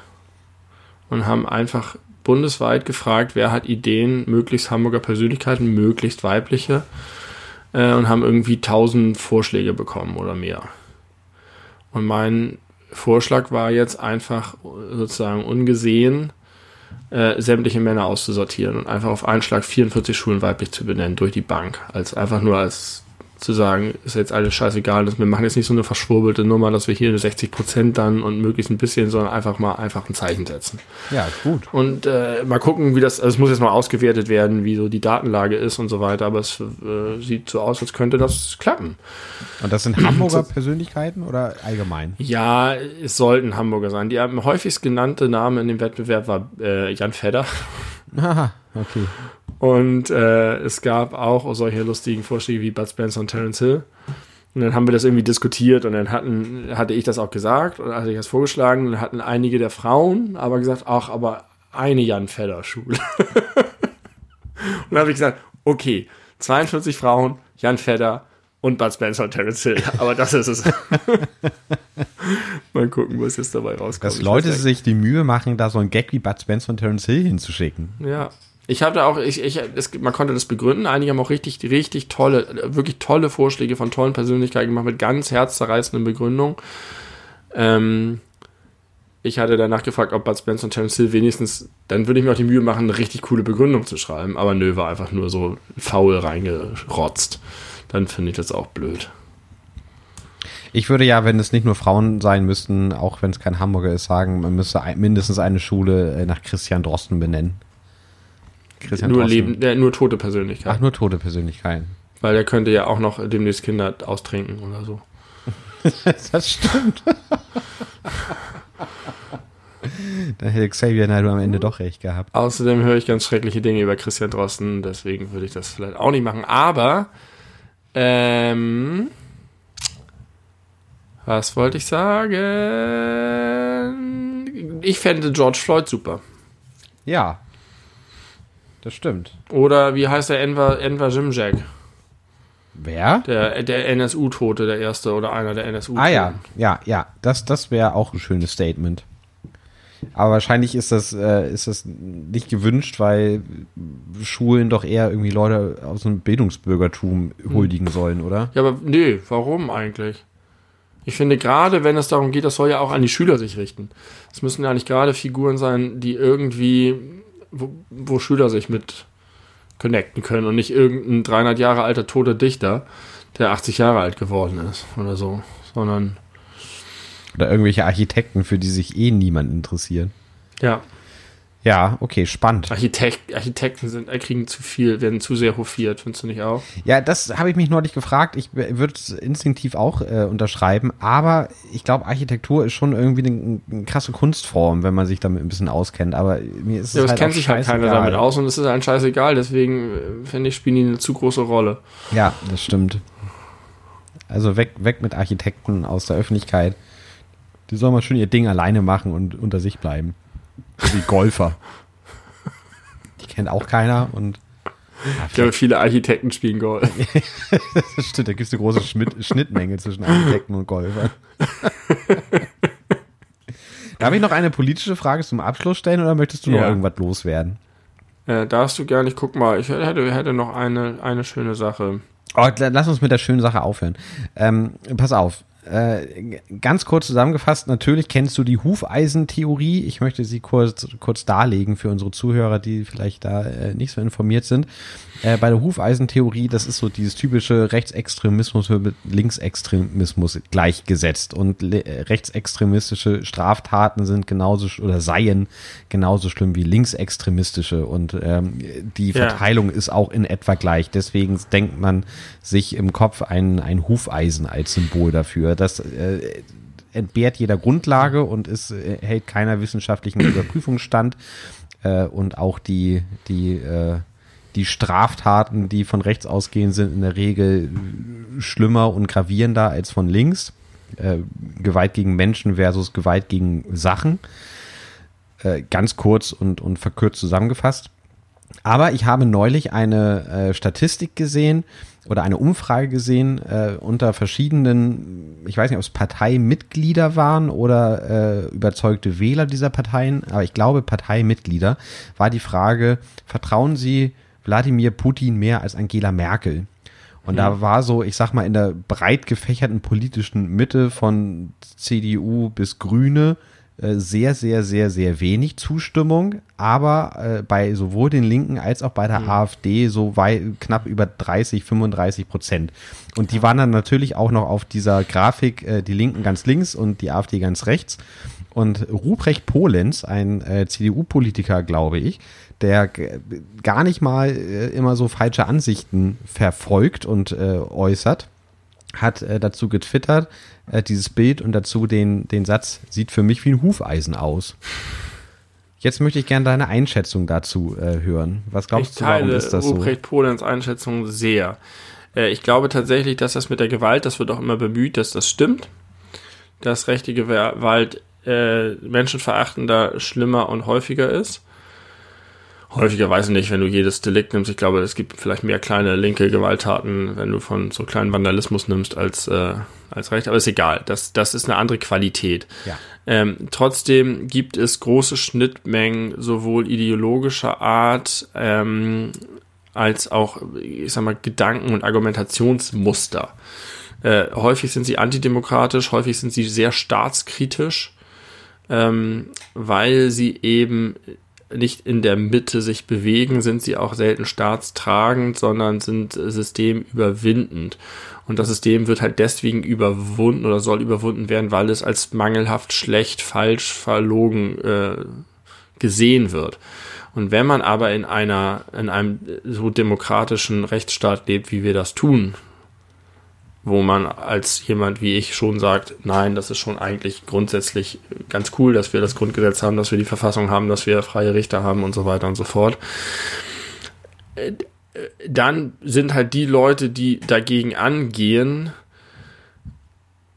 müssen zu gewissen kruden Verschwörungs- und anderen Argumentationsmustern greifen oder sehen sich vielleicht nach Politikern, die eher weniger demokratisch sind. Und ähm, das findest du immer wieder, dass, dass es da große Schnittmengen gibt bei Überzeugungen, bei Einschätzungen, bei Werten, bei der Bewertung von bestimmten Politikern oder Staatsformen oder weiß ich nicht. Ich finde das nicht überraschend und ja. Und macht beide Parteien unwählbar. Ich habe, ja, also es kommt ein bisschen darauf an, wer diese Partei mit Leben füllt. Ich kann mir schon eine Linkspartei vorstellen, die wählbar wäre, aber leider ist halt die Linkspartei per Definition immer das Auffangbecken für alle Wahnsinnigen am linken Rand auch. Das äh, macht sie eigentlich für mich so unwählbar. Da gibt, es gibt ganz viele tolle Leute in der Linkspartei, wie zum Beispiel Bodo Ramelow.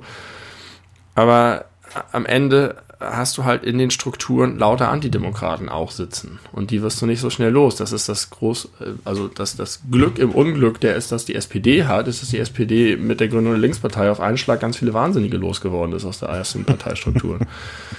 äh, ich habe die jetzt zum Teil selber auch irgendwie erlebt und das ist, das liegt in der Natur der Sache. Deswegen ist, ist, ist die Politik der Ränder meine Sache nicht. Ich habe äh, da gar nichts weiter dazu beizutragen. Das hast du sehr schön zusammengefasst. Vielen Dank für diese Einschätzung, für diese politische Einschätzung. Jetzt kommt meine Anekdote zum Abschluss. Ja, oh, darf ich noch mal ganz kurz ganz kleinen Callback machen? Äh, ich, ja. Äh, das ist nur ganz schnell in der zur Richtung, Richtigstellung. Am Ende kann ich sie dann auch noch mal erwähnen. Liebe Anne, äh, ich wurde äh, hingewiesen darauf, dass äh, anders als wir es in der Folge alles über Internet behauptet haben, oh, äh, Alice nicht zu Vodafone wurde, wie ich es gesagt und ja. du zugestimmt hast, sondern zu O2. Richtig. Ganz kurz das nochmal äh, zur Richtigstellung, das wollte ich nochmal ja. kurz gesagt haben. Ähm, es ist, ist, wirklich nur eine ganz kleine Anekdote, aber ich fand sie in dem Moment so lustig, dass ich sie gerne zum Best geben wollte. Ich habe, äh, als ich im Urlaub war in Frankreich, habe ich die Geschichte erzählt, wie ich, was für ein Problem ich damit habe, aus Weingläsern zu trinken. Weil ich als kleines Kind, weil ich als kleines Kind, als junger Heranwachsender, wenn ich das erste Mal mit Wein trinken konnte und durfte, aus so schönen großen Ballongläsern, immer fasziniert beobachtet habe, wie alle mit einer großen Leichtigkeit am Tisch sitzen und diese Weingläser annehmen und ansetzen und einfach trinken die ganze Zeit und das Glas bleibt makellos sauber. Wenn man rutscht der, der Wein, der, ja, der Wein rinnt runter und hinterlässt kurz so eine Weinspur und die verschwindet dann aber auch wieder und am Ende bleibt das marklose Glas. Und bei mir war einfach der gesamte Rand immer komplett eingesaut von meinem Mund und ich weiß nicht warum, ob da noch irgendwelche Essens, ich, ich habe keine Ahnung. Es waren immer Abdrücke von meinen Lippen und es sah nach kurzer Zeit, so dass ich dann immer schon, weil mir das so unangenehm war, mit so einem Taschentuch immer versucht habe, wenn keiner hingeguckt hat, den Rand wieder sauber zu machen. Und alles war, ist jetzt ein bisschen übertrieben dargestellt, aber es war irgendwie immer was, was mich beschäftigt hat.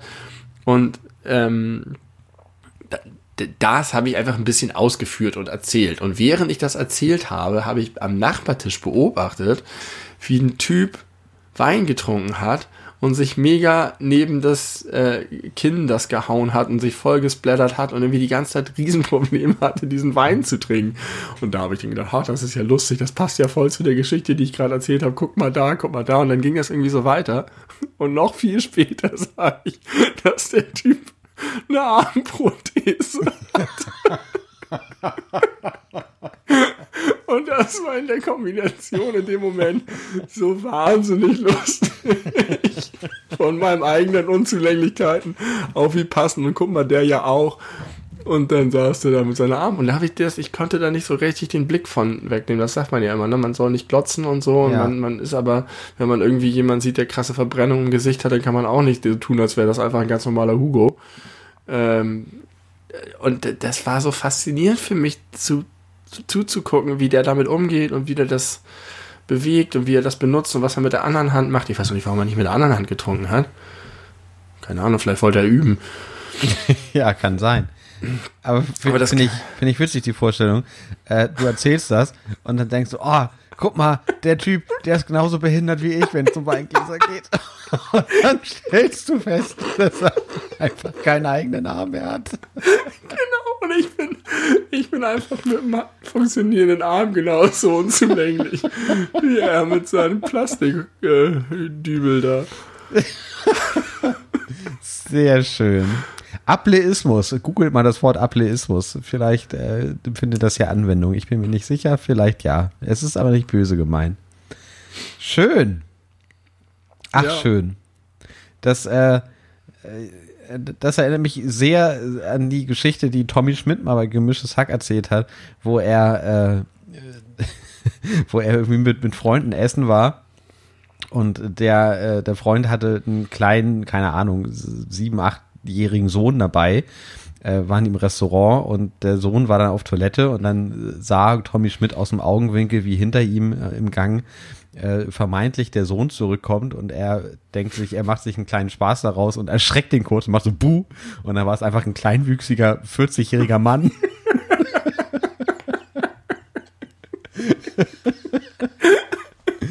ja, das, äh, ja, das ist unangenehm. Aber eine gute Geschichte ist es auf jeden Fall. Ja. Ah, herrlich. Okay. Mein lieber Benny, ich fand, ich, ich, ich bin begeistert von dieser Folge. Denkt äh, dran da draußen, äh, noch vier iTunes-Rezensionen und es gibt, äh, gibt Zitate aus meinem Tagebuch von 1998 und 99. Und äh, Hast du danach aufgehört? Ja, ich habe auch leider, äh, ich habe das, das, das sieht man sehr deutlich in diesem Tagebuch. Ich habe auch, ich erinnere mich auch dunkel daran. Ich habe auch relativ viele Seiten rausgerissen, weil mir der Inhalt nicht mehr gepasst hat. so aus der Mitte habe ich dann wahrscheinlich über irgendwelche Mädchen aus meiner Klasse geschwärmt und äh, konnte das nicht mehr so ganz nachvollziehen. Ja, und du warst nicht so weise und vorausschauend, dass du dachtest, der 35-jährige Tim, dem ja. würde das sehr gefallen. Ja, genau. So ist es. Hm. Ich bin zwar erst 34, aber Ach ja. ja, stimmt. Ich werde ja bald 36. Genau. In neun Tagen ist soweit. Wenn ihr diese Folge hört, sind es noch weniger Tage. Fünf. Ja. Genau, dann ist Mann, Wahnsinn. der 25. September. Äh, nächste, hoffe, Woche, nächste Woche kommt nochmal eine Special-Folge, alles über Handy-Notizen 2. Aber ich sag's direkt, gewöhnt euch nicht dran dass wir jetzt irgendwie äh, in, Ihr Schlingel. in jede Woche eine Folge raushauen. Das, das wird nicht gehen. Da, so viel Power haben unsere Handynotizen dann auch nicht. Also zumindest Ja, die. Handynotizen haben auf jeden Fall mehr Power als äh, der Terminkalender. Äh, Das ist wahr. Das stimmt. Das ist auch noch ein beschränkender Faktor. Also, vielen Dank fürs Zuhören. Ich hoffe, ihr hattet Freude. Äh, startet noch weiter schön in den Tag oder geht gut schlafen, was auch immer jetzt gleich bei euch passiert. Äh, wir grüßen euch recht herzlich und äh, wir massieren eure Herzen mit unseren warmen Affenhänden. Bis zum nächsten Mal. Bis zum nächsten Mal. Ich freue mich schon drauf. Achso, stopp, stopp, stopp, Oh, stopp. oh, oh, okay. Ich höre. Wir müssen doch noch äh, das Thema der nächsten Folge. Ah, du hast recht, du hast recht, du hast recht. ähm, fast, fast wäre die Folge schon beendet geworden. Äh, wir haben uns überlegt, Aber dass, stopp, äh, nee, nicht in der nächsten Folge, weil für die nächste Folge habe ich schon ein festes Thema. Also Okay, es geht um wir die haben- übernächste wir- reguläre ihr, Folge. Ihr habt schon mal jetzt vier Wochen Vorlauf. ihr könnt die nächsten vier Wochen dafür nutzen, zu überlegen, entweder selber ein Thema zu nennen, was wir wirklich ausführlich als alles über dieses Thema zu besprechen. Wir können euch aber auch ein paar Vorschläge machen, wenn wir und ihr das wollen. Also wenn wir das wollen. Wollen wir das? Ja, wir können dir, aber ich möchte dazu sagen, falls jetzt irgendwas richtig Beknacktes bei rauskommt, dass wir uns immer noch ein Vetorecht vorbehalten. klar. Und ich weiß nicht, ob du das damit jetzt gerade schon sagen wolltest, wenn jetzt jemand von sich aus äh, Ideen hat, außerhalb unserer Vorschlagsliste, die du gleich vortragen wirst, Ja. äh, dass wir natürlich auch offen sind äh, für, für Vorschläge außerhalb dessen. Ja, das habe ich ja gerade gesagt. Ja, ja, ich wollte es nur noch mal äh, Genau, nein, also ihr könnt- könnt gerne- so ein bisschen auf den Punkt bringen. Klar, am Ende müssen wir damit äh, klarkommen und eine Folge bestreiten können. Deswegen äh, wäre das gut, aber es geht mir so darum, jetzt rauszufinden, was euch interessieren würde. Weil wenn wir drei Optionen haben, die wir gleich gut finden, können wir das nehmen, worüber ihr gerne mehr hören würdet. Soll ich einfach mal das vorlesen? Das ist jetzt ein bisschen unterschiedlich gut. Äh, oder soll- ich, also zum Beispiel hatte ich aufgeschrieben, wir könnten eine Folge machen, alles über Urlaub unsere Urlaubserfahrungen machen. Das könnte ein bisschen ausufern sein, haben wir vorhin schon überlegt, aber vielleicht kriegen wir das ganz gut klein gehackt oder wir schränken das noch ein bisschen ein. Ähm, alles über Sport oder eine, bestimmte Sportart, Fu- Fußball, keine Ahnung, Tennis, ich weiß es nicht. Äh, alles über Alkohol oder spezieller über Bier. Ähm, alles über Kinos und, und, und unsere Kinoerfahrungen. Alles über das Musikmachen. Alles über das Weltall. äh, alles über Spielsachen oder alles über Pommes. Jetzt werden Beispiel. alle safe alles über Pommes wählen. Ich sag's dir jetzt schon. Du bist ja auch Pommes-Pong. äh, äh, die DDR hatte ich auch noch. Wir können auch Thailand nehmen. Ist mir egal. Also das sind so ein paar Ideen. Hast du noch was, was du noch gerne in die Runde schmeißen möchtest? Nee, ich habe einfach schon zwei für, für die nächsten beiden Ausgaben, wo ich das Thema wählen möchte, habe ich schon zwei feste und ich möchte dir jetzt nicht schon vorweg raushauen. Ah, das heißt, es sind Drei, drei, drei, drei Mein, meine Slots, die dürft ihr mitbestimmen, äh, aber Tims nicht. Genau, Das sind die Regeln. das sind die Regeln. Ich bin, äh, ich bin mir selbst genug. Ich brauche keinen äh, kein Input von außen. Ist es da Also eigentlich, das sind, ist Input ja. von außen eigentlich Output? Nee, nee. einfach nicht. Ne? Input kommt ja immer von außen. Ja, richtig. Das ist ja verrückt. Input kommt von außen, Out, Output kommt von innen. Hat, Ja, weil, jemand weil alles, was von außen kommt, geht ja rein. Deswegen ist es ja ein Input. Es wird nach Ja. innen geputtet. Ja, du hast recht. Ja. Okay, mit diesen äh, merkwürdigen Gedanken und diesen Input from The outside. Themenvorschlägen äh, entlassen wir euch mal in die nächsten zwei Wochen, beziehungsweise nächste Woche hören wir uns wieder mit einer Folge, die es schon lange gibt äh, in unserem Kosmos. Irre, irre. Die Zeit ist mal wieder auf unserer Seite. Oder auch nicht, weiß ich nicht, aber sie ist Thema. Und ich, äh, ja, danke für die Aufmerksamkeit. Und ich danke dir, lieber Benny, und äh, ich freue mich jetzt schon auf das nächste Mal. Yes, bis bald. Bis Gute bald. Nacht euch allen, ihr Nachteulen. Morgen, ihr Frühaufsteher. Tschüss. Tschüss.